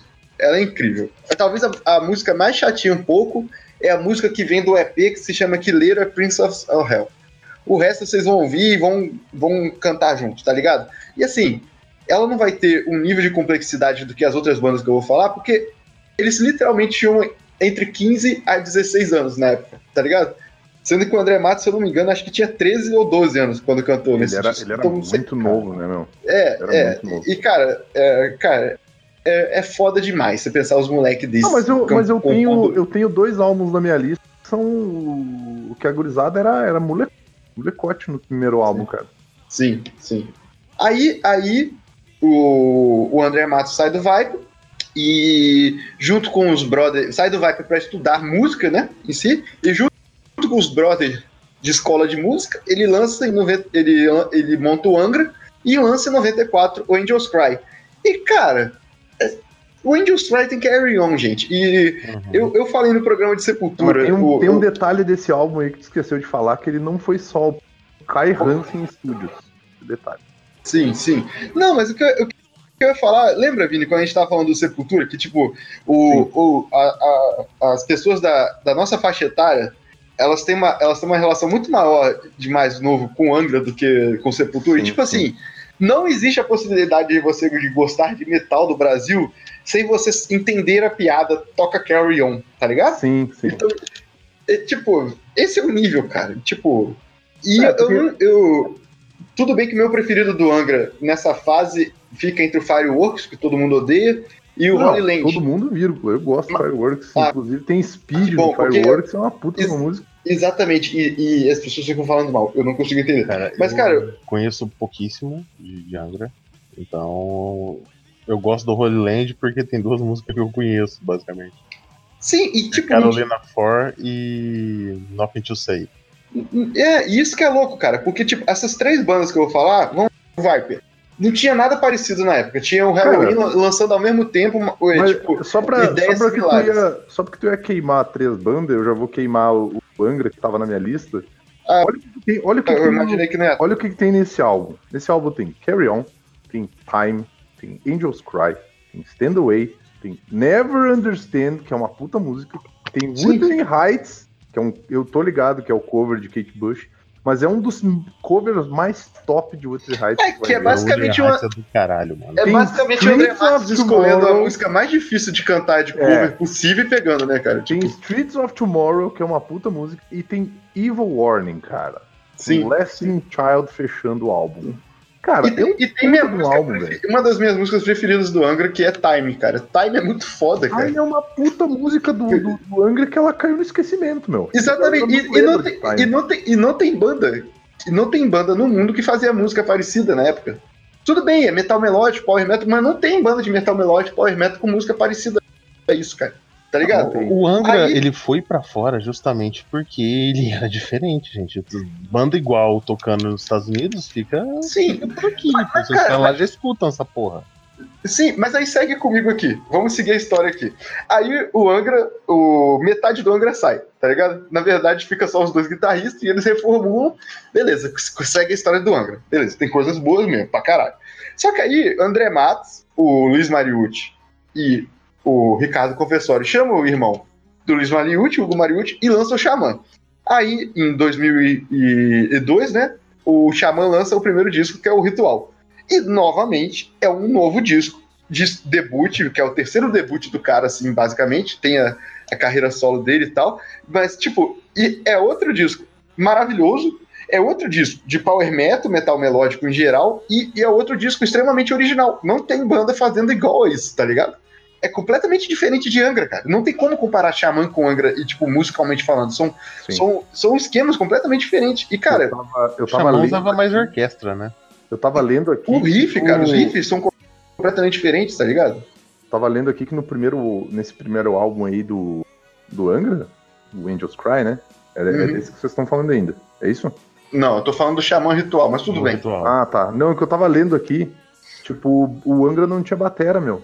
Primeiro batera, ele foi demitido porque senão o produtor não ia continuar no. O cara não, o cara não conseguia acompanhar E aí o, o, o produtor ameaçou sair do projeto se eles não trocassem o baterista. Eles trocaram a batera, e aí quem gravou a bateria foi um outro cara, um alemão, se eu não me engano. E tem uma música, acho que é do Nothing. Deixa eu ver só. Do Never Understand, quem grava um dos solos é o Kai Hansen, cara. Então, tipo, pela vibe do do Viper, pelo que dá pra entender, que já tinha toda essa vibe do Viper aí, e pelo pela, o trabalho da galera na produção, já dá pra entender que eles botavam uma, uma puta crença de que o álbum ia ser fudido, né? O álbum ia ser foda pra caralho. E o batera que gravou não era o alemão. Ou é, é um alemão, é um, um baterista que foi batera do Rhapsody. É, é um baterista de estúdio, é- e é, o- é o carequinha do Rhapsody, que é bom pra É. caralho, por E- sinal. um dia, cara, um dia a gente pode. Cara, tá tendo várias ideias nesse programa também, mas um dia a gente pode gravar sobre música de estúdio também. Que tem Sim. muita galera foda Pô, não por, por sinal, tem um documentário foda sobre isso no Netflix. Eu tenho que lembrar o nome. Calma aí. Pô, vamos, vamos, Tem. vamos ver isso aí.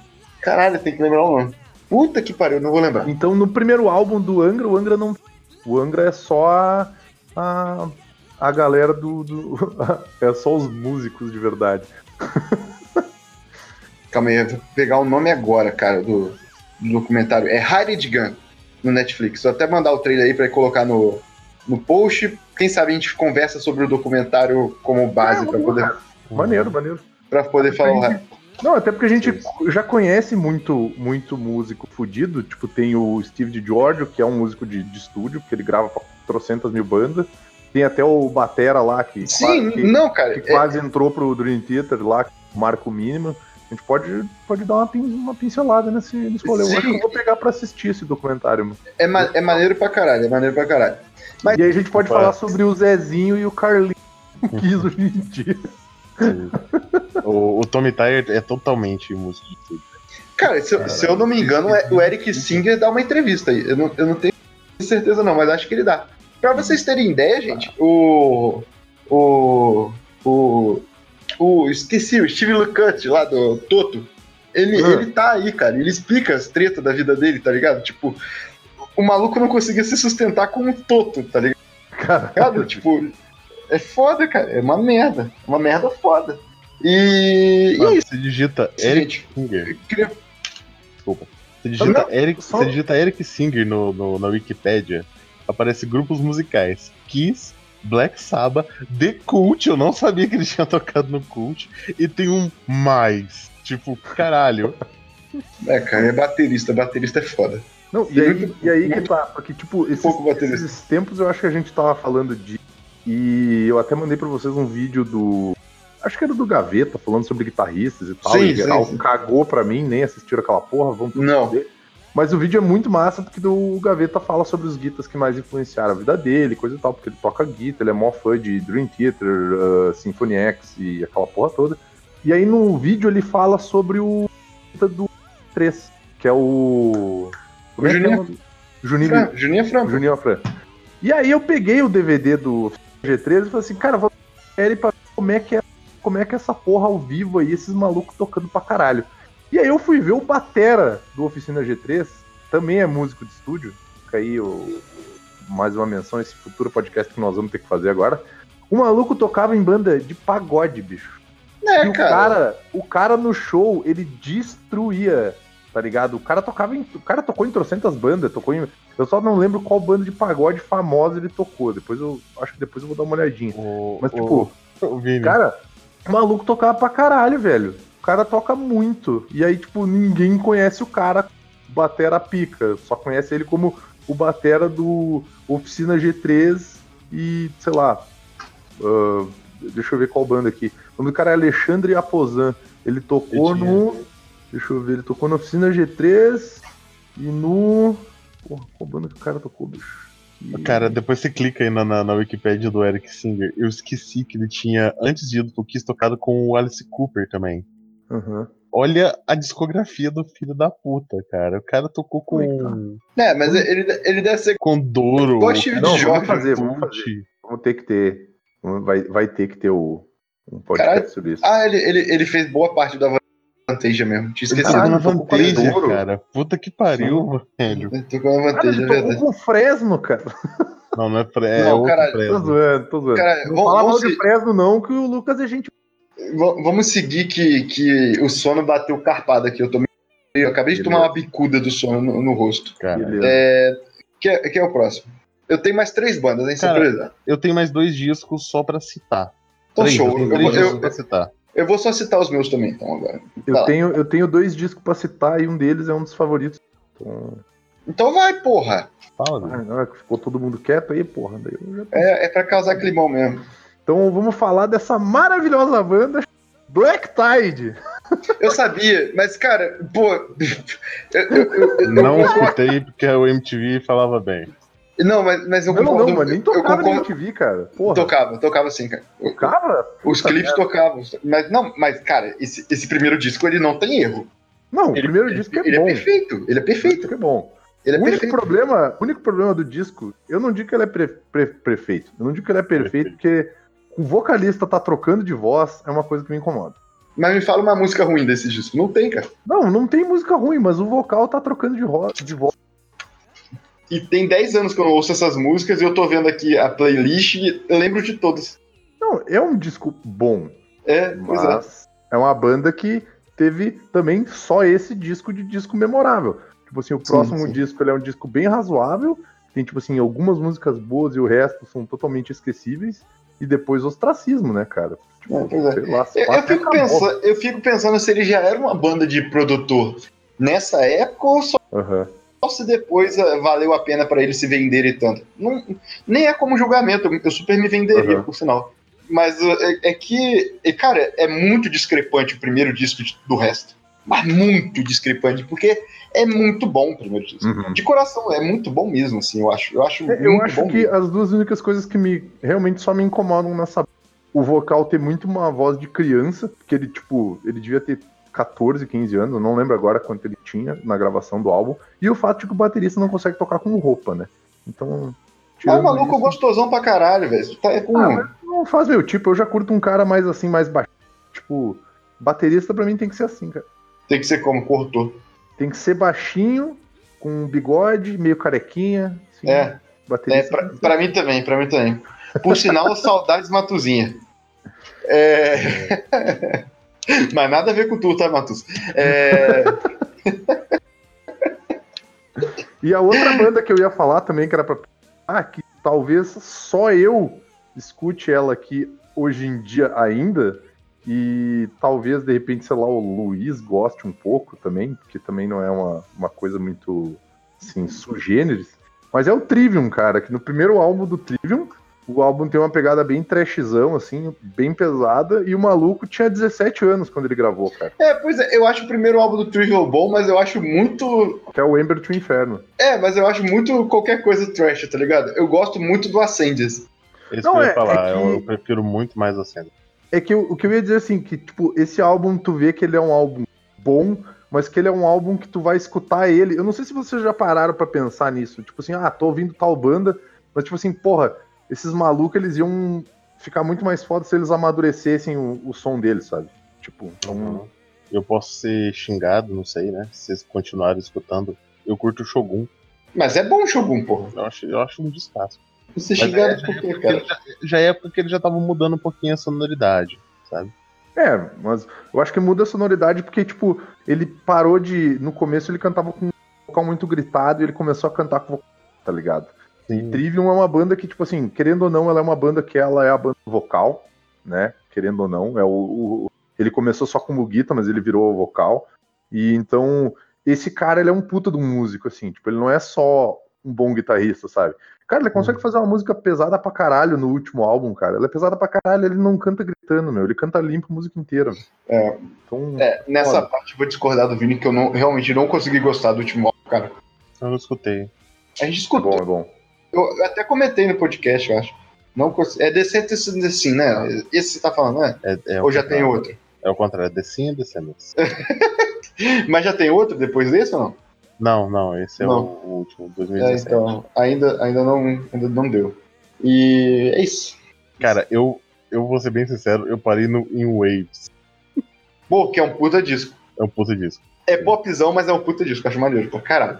Acho maneiro pra caralho mesmo. Em Cara, Waves uma é- coisa que tá, Waves é tá sendo é que você escuta porrada, porrada, porrada, E ali no meio tem Dying to Your Arms. Que é uma puta música, mas é Pô, muito acho maneiro, Pra cara. caralho, velho. É, Windwave, Windwave é um puta de um álbum mesmo, cara.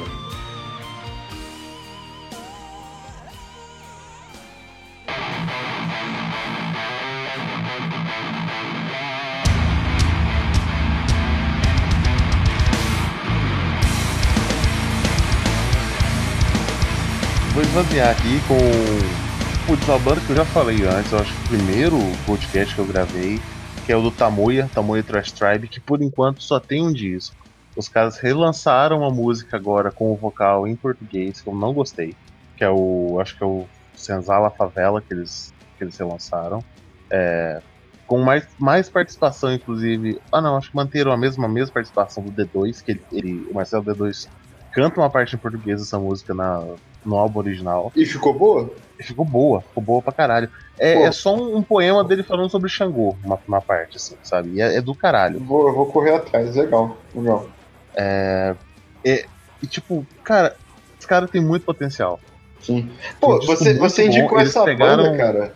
E, tipo, não, mas uma coisa muito importante de falar. É muito bom o instrumental dessa banda. Puta que Sim. pariu. Uhum. É muito bom, cara. Eles pegaram o Sepultura do, do Roots e falaram: vamos trabalhar mais em cima disso aqui. Como é que é o nome da banda? Tamuya Tamuya- Trash Tribe. Trash ver? Deixa eu mandar o Senzala Favela aqui. Pipoca. Não, aí, aí você foi longe, hein? É que, é que eu, eu fico com isso na cabeça. E eu não fico com, eu não fico com o Rata Marrata, eu fico com a versão do Hermes e Renato. Cara, é a versão do Hermes Renato, cara? Aí, alguma coisa assim, pipoca, é, umbral, favela, alguma coisa assim. Eu vou ter que achar isso agora. Rata Deixa eu, eu, não, eu tô procurando. Hermes, aí depois você escuta aí. O Hermes outro, Renato sem cultura. é esse eu, mesmo. vou, eu vou lançar aqui um filho único, que ele é um debut e ao mesmo tempo ele é o único disco, que é de uma bandinha que não existe mais, que ela existiu só pra esse disco. O disco chamado Pro Boat, de uma banda chamada Pro Boat. Foda. Boa, hein? Não conosco. que é basicamente o maluco do Foo Fighters, que eu esqueci o nome dele agora. É, mas a banda não é dele, hein? Ah, Quer dizer, Não a, é a banda é, a banda é dele. É um A banda é projeto ele. dele e do maluco do, da outra banda lá que chutou uma mina na cara. Esse é o rolê. Caralho. E, tipo, e com vários vocalistas. Tem o King Diamond, tem o Max Cavaleira, as músicas são todas diferentes. Que é o Tem Dave o- Grohl falando eu quero tocar metal. É ele tocando batera, tem música até com. Tem, o- cara, a música com o Leme é foda pra caralho, meu. O clipe Foda é pra caralho. maneiro. Shaker Blood. Aham. Você E não o- conhece esse, esse projeto? Não, nada? nunca ouvi E falar. o, o Guita, se eu não me engano. Pra vocês terem o- ideia, o na minha é o- cabeça, o, o projeto metal do Dave Grohl era o The Crooked Vultures lá. Nossa, não. Esse é o projeto que não dá pra escutar. Que- Ah, não, então é esse projeto que é o, ele, o cara da banda que o maluco. O chutou The Crooked cara. Vultures é com o João Paul Jones. Tá, mas tem um. Isso, isso. Como é que é o nome daquele Guita ruivão lá, daquela. É o Josh Homme. Esse cara aí. É o Probot ou é esse Crooked Vultures? É do Crooked Vultures, é com o, o Josh Homme. O Probot Ah, então é o tá, Dave então Grohl confundi. falando: eu vou tocar tudo e vou chamar a galera pra cantar junto. Vou chamar Aí- meus brother pra tocar comigo. Sim, aí chamou o Max Cavaleira e lançou uma música muito melhor que toda a carreira solo do Max Cavaleira. Pegou, chamou o King Diamond, lançou uma música do caralho no estilo King Diamond. É, o, o Leme, cara, o Shaker Blood é uma música que podia entrar nos melhores álbuns do Motorhead. É do caralho. É uma esse- música do caralho? É música pra te ouvir dentro de um boteco. Sim. Cara, esse projeto todo é muito bom. Assim, o Probot é um, é um descasso. E ele é um filho único. Ele existiu e infelizmente não vai ter continuação. E um outro que eu pensei que era um filho único, mas não é, mas eu considero filho único mesmo assim, que foi o Tony Iommi juntando com um baixista, que é mais conhecido por ser vocalista, que é mais conhecido como David Lee Roth do metal, porque é um cara que 70% do corpo dele é droga, que é o Glenn Hughes. Não, você não fale mal do Glenn Hughes, que é meu amigo, que eu já troquei uma ideia com o Glenn Hughes no Twitter, tá? E ele falou Caralho. que ele ia vir pra Porto Alegre e era pra ver ele. Que ele ia O, tocar fo- o ideia foda do Glenn Hughes é que ele é de longe um dos maiores vocalistas do metal e, e as pessoas literalmente esquecem dele. Esquecem dele. E é que assim, é que é foda porque, primeiro, ele parece uma tia velha. Segundo, Mas, é- mas aí é clássicos do rock, né, Vini? Porra, É. tipo, é, outro caso, é, o, Vini, o Vini só tá falando coisas, coisas comuns dentro do negócio. Lá. cara, mas o que que eu te digo o quê, velho? Eu vou, vou lançar aqui o primeiro disco. O Parecer uma tia velha e, e, e, e usar muita drogas é tipo fase 1, tá ligado? É tipo 50 anos do cara. É, Essa é a música que abre, chama Dopamine. Esse disco do Tony Iommi é do caralho. Eu fiquei, depois eu vi que tipo, é o segundo disco da carreira solo dele. Mas o outro disco é com tanto de vocalista convidado, então foda-se, é um probote do Tony Iommi. Esse é um projeto mais fixo dele com Glenn Hughes. E só teve esse também. E é um descasso. Meio difícil de achar por aí, viu? No- nos torrents da vida. Mas aparentemente no YouTube ele tá inteiro.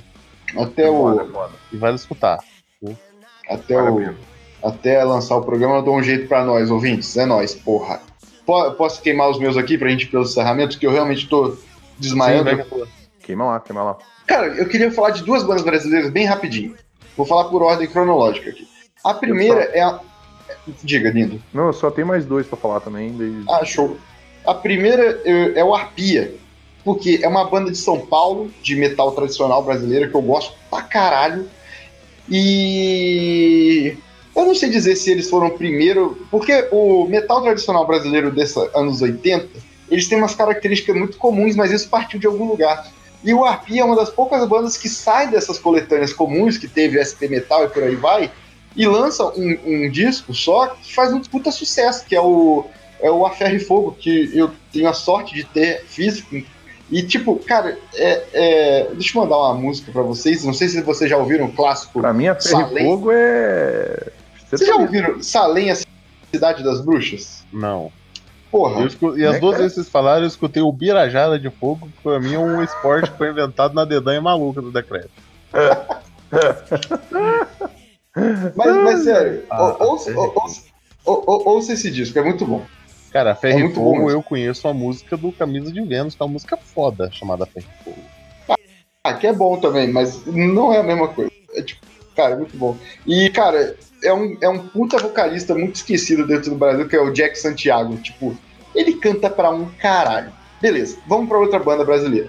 A outra banda brasileira é pra mim, porque é engraçado falar dessa época dos anos 80, porque aqui no Brasil a gente era. A gente, eu não era nascido, na verdade, mas o pessoal era muito fudido, né? Então, muitas bandas já eram veteranos e nunca tinham lançado nada. Então, por exemplo, o Dorsal Atlântica, eles foram uma puta influência pro Sepultura começar. Mas eles, lan- eles lançaram o primeiro disco no mesmo ano que o Sepultura lançou o primeiro disco. O Sepultura lá em Minas e o Dorsal no, no Rio de Janeiro, tá ligado? E, e, cara, é o antes do fim do Dorsal Atlântica, pra mim, para mim é uma das coisas mais originais e, e problema que mixada com o cu, mas mais originais já feitas no, no, no Brasil da música extrema, assim, e eu acho que até da música mundial, porque não tem nada muito parecido. E o, o querido Carlos Lopes, que até, até é conhecido de um, de um tio meu, ele, ele, ele para mim é um dos caras mais guitarristas mais incríveis do Brasil, assim, que o pessoal caga, porque o que ele, o que ele fazia cantando e tocando ao mesmo tempo é, é impossível. Assim. E, tipo, é, para vocês terem uma ideia da importância deles pro, pro, pro Sepultura, o Sepultura chegou a abrir pro Dorsal uma época, e, e, assim, o Sepultura é incrível porque eles eram literalmente muito molecões, né? E eles ficam muito tempo no backstage pensando em alguma frase de efeito para ganhar do Dorsal, tipo, em atração do público. Aí depois de um tempo o Max des- descola alguma frase, alguma coisa assim, e toca, né? Termina o show deles, ele olha pro Carlos assim, pensando, ele não vai conseguir me superar. O Carlos entra no palco e só fala o seguinte: nós somos Dorsal Atlântica e pau no cu de Deus. E é isso aí. Cara, não, não tem como você ganhar disso. Vocês morreram? Não, tô, tô, tô versão. Tô te ouvindo, tô te ouvindo. E, ah, cara, eu sou, eu sou apaixonado pelo Dorsal Atlântico e fico muito triste de não ter ele, é, a discografia inteira no, no Spotify. Não, tem umas coisas que é foda de você achar no Spotify, né? Fico, fico triste real. assim. E a última eu banda. triste. Diga. de ter muita banda foda nacional antiga dos anos 80 que, tipo, sumiu, sabe? Sim. Não, não rola, O Dorsal tipo, um, voltou, um cara. documentário. Pô, é, mas o Dorsal ele sempre teve um nome, assim, tipo, Sim, a galera pode nunca ter escutado, mas já ouviu falar do Dorsal Atlântica, já ouviu falar do salário mínimo. sabe? sim, sim. Mas, É, mas tipo, o- essa, essa arpia que tu mandou, eu nunca escutei. E puta que pariu esse riff inicial da música, cara. Sim, sim, sim. E, e eles estavam tocando até pouco tempo com uma formação completamente diferente, mas estavam aí. Tipo, virada cultural, essas coisas em São Paulo, eles, eles, co- eles colavam direto. Mas é. Cara, É, é. é- merece aparecer mais, tá ligado? sim, sim. O, É, o sarcófago, por exemplo, que, que tem uma certa fama, é mais conhecido lá fora do que dentro. muito mais, cara. Mas o sarcófago é muito mais pelo. pelo fantasia criada sobre pro pessoal lá de fora Uhum. do que. Porque pra gente o sarcófago ficou o sarcófago. Pra lá, lá fora eles são ainda um mito, uma lenda, né? Aí eu acho que é por isso que acaba sendo uma. tão, tão grande assim. O dorsal chegou a ter uma penetração boa lá fora também. Só que nada se comparou ao Sepultura e ao sarcófago. É, infelizmente, que eles mereciam pra caralho. E, cara, a última banda que eu vou falar aqui é- não é uma banda brasileira, é uma banda que eu esqueci de onde é, eu acho que é Finlândia. Eu acho que é da onde veio aquele menino lá, o baterista do, do Metallica. Não tenho certeza.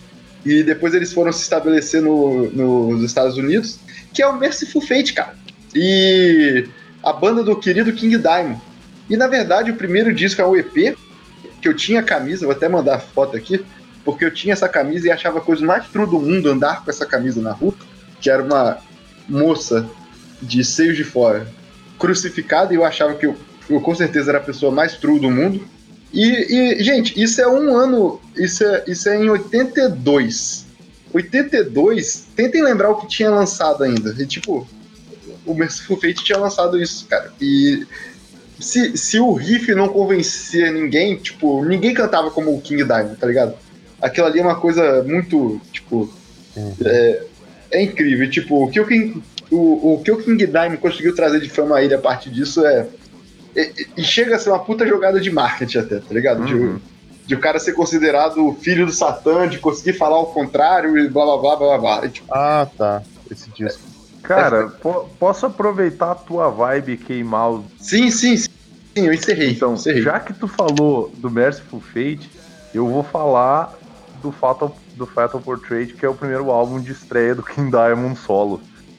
Que é, que é, um que puta, é um puta disco, cara. Foda É um puta disco. Para caralho. E tem uma das Sim. músicas dele que eu mais curto ainda, que é Halloween. Sim, sim. que é absurdo de foda. Tipo, o álbum é muito bom, porque, mais uma vez, ele montou uma banda de estúdio, então todo mundo tocava um absurdo, né? Basicamente. Todo mundo tocava muito. É, o, o mundo é apresentado por um moço chamado Angelo LaRock, que é um guitarrista assim desgraçado, Uhum. desgraçado. Uhum. Se um dia a gente falar sobre o documentário do do Def, tem coisas muito incríveis pra falar desse moço aí. Não, não, a gente vai, Não, é, é o- a discografia do vai- Diamond a gente é vai falar. a gente é. vai falar. A gente vai falar sobre o Def e a gente vai falar do estúdio ainda. Vai, vai na Sim. tranquilidade aí. Porque Então, o, King Diamond, o, King, o King Diamond ele não era só bom com o Merciful Fate, mas ele foi muito bom na carreira solo dele também. Tipo, o Merciful Sim. Fate é uma puta sim. banda. No, no nível que, se eu, se eu não me engano, no Monsters of Brasil, que eu acho que foi no Morumbi, ele tocou com as duas bandas no mesmo dia, Sim, tá ligado? sim. Cara, eu Eu- acho que um dos discos que eu mais escutei na minha adolescência foi o Dan, Sim, é um descasso. que é do caralho. Que o baterista depois saiu do Merciful Fate e entrou no Motorhead. Sim. E, pô, é- o Dan é que tem a puta música que é Welcome Home. o Welcome Home, cara. Welcome Home, que é a do, Balconista 2. Do Balconista 2 que ele usa Balconista na, 2. na entrada do. Grandman, what is like to be on the. Pois é. Cara, King Diamond, velho. King Diamond. E pra encerrar também, meu último álbum, que eu já devia ter falado, mas eu não falei, que é o Time to Be Free, que é o primeiro álbum do André Matos, que o Denada pagou pau pro André Matos, mas não falou do André Matos solo. Um pau no cu do É Denada. porque eu conheço menos. É porque eu conheço E- menos. O cara, escutem Time to Be Free, cara. Escutem Time to Be Free, cara. Não é só uma questão de assim, de tipo, ah, é um álbum bom. Não, cara, é um álbum foda para caralho. Cara, você não tem noção da zoeira que virou entre os meus amigos, porque a gente falava assim, o André Matos era como se ele fosse o Kai Hansen do Brasil, né? Basicamente. Ele montava as bandas, aí as bandas ficavam foda, aí ele saía e as bandas continuavam meio mais ou menos assim. Porque, tipo, o Angra virou aquela coisa. O Viper virou aquela coisa. O Xamã virou uma coisa deplorável, triste, deprimente, com aquele vocalista liberal lá nojento. E aí, tipo, cara, tu vai ouvir a carreira solo do André Matos, aí a gente começou a ir atrás dos caras que eram da banda do André Matos, que tava tocando, que depois o André Matos apre- apresentou pra gente Eloy Casagrande, que é um batera de Sepultura hoje em dia. É. Mas, tipo, cara, era muito. Esse disco é muito foda, meu. Tu pega pra ouvir Letting Go, musicaço. Real, musicaço. Remember Why, musicaço. Tipo assim, cara, e é tipo, o mais maneiro é que é o cara tocando com os brother dele, velho. Porque, tipo, o Hugo Mariucci e o Luiz Mariucci tinham saído do Xamã e foram pra banda do André Matos, cara. Então, basicamente, tu vê que não é só o cara, é o cara dando o nome dele pra banda, mas é uma banda de brother, que é o Hugo e o Luiz tocando com ele, tem o Pete Passarel também. Então, tipo assim, cara, é, é- é um puta de um álbum, é um álbum muito legal, muito emocionante tu ouvir, assim, a música Time to Be Free é foda pra caralho. E, tipo, e é o, o, o André Matos tocando uma música que basicamente ele toca porque ele é igual ao cara que cantava ela originalmente, que é o Separate Ways do, do, do- do Journey, cara. Que, que ele, ele é igual ao vocalista do Journey, cara. Eles são muito parecidos, velho. Puta merda, velho. Esse álbum é muito foda, cara. Eu acho que é um dos melhores álbuns de metal nacional de todos os tempos. Se fosse fazer uma lista de top 10, esse álbum ia ter que estar lá, cara. Esse Então. álbum é muito foda. Então, enqu- enquanto a gente sobe pro encerramento, vamos junto aqui, Vini. Now, show me the sun across the sky. The time is over. Ah. Pronto, então, Não, não vou cantar, não. Vou deixar pra ter vergonha sozinho. tá bem, tudo bem, obrigado. eu aceito, eu aceito.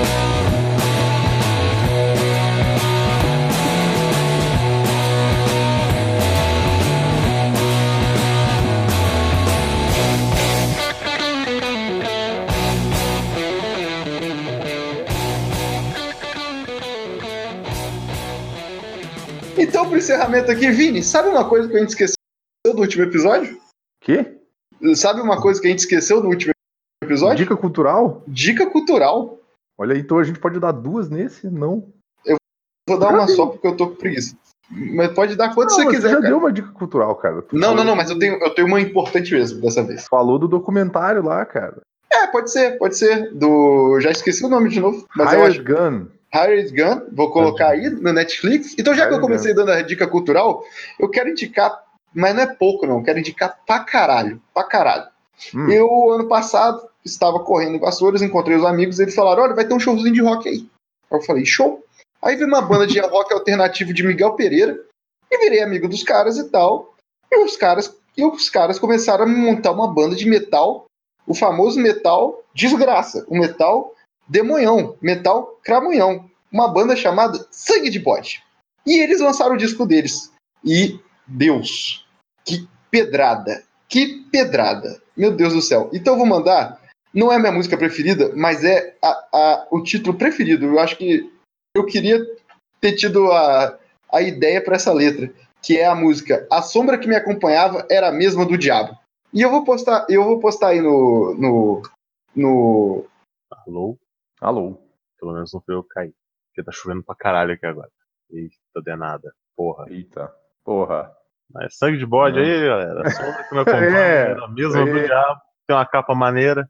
É isso aí. Entendeu? Deve ser legal. Não escutei ainda. Tô separando a minha dica cultural aqui.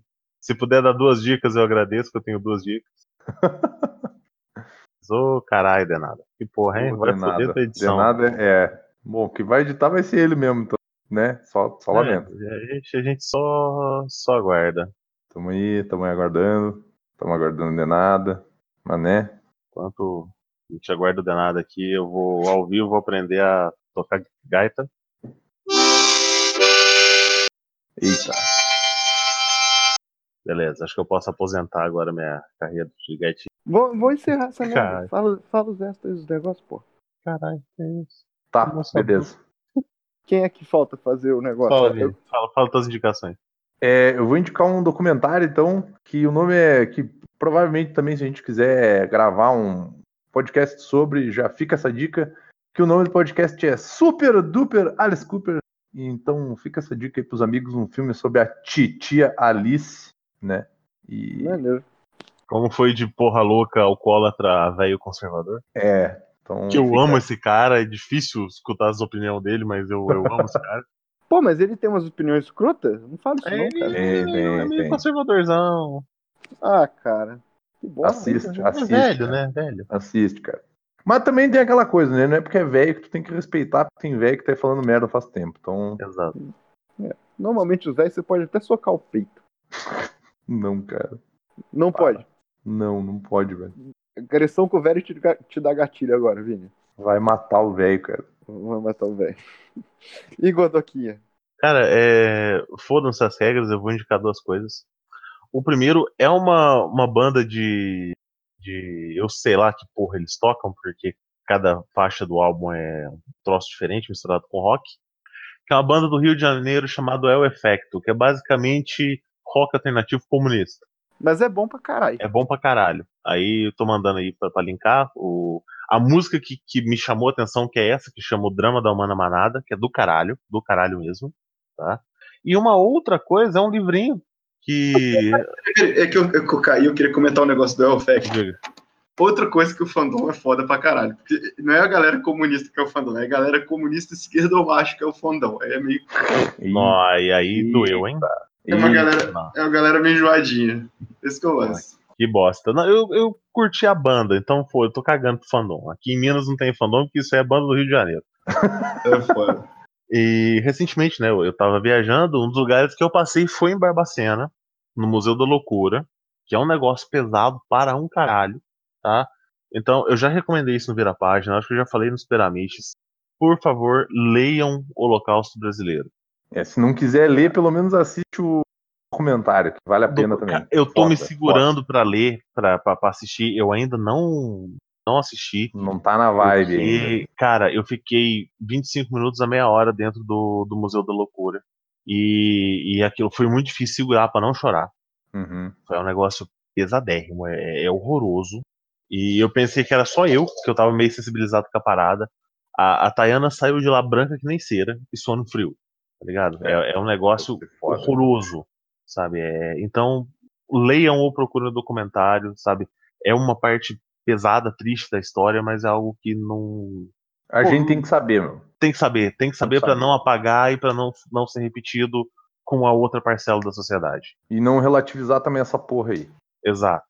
Então, recomendo essas duas coisas. É o Efecto, que é a banda do caralho, e o Holocausto Brasileiro, que é triste, mas é, é hiper bem escrito também, é um, é um livraço. Então, com esse clima lá em cima, eu já vou falando aqui a música de encerramento é minha. Vocês vão estar ouvindo aí Behind the Wall of Sleep, do primeiro disco do Black Sabbath.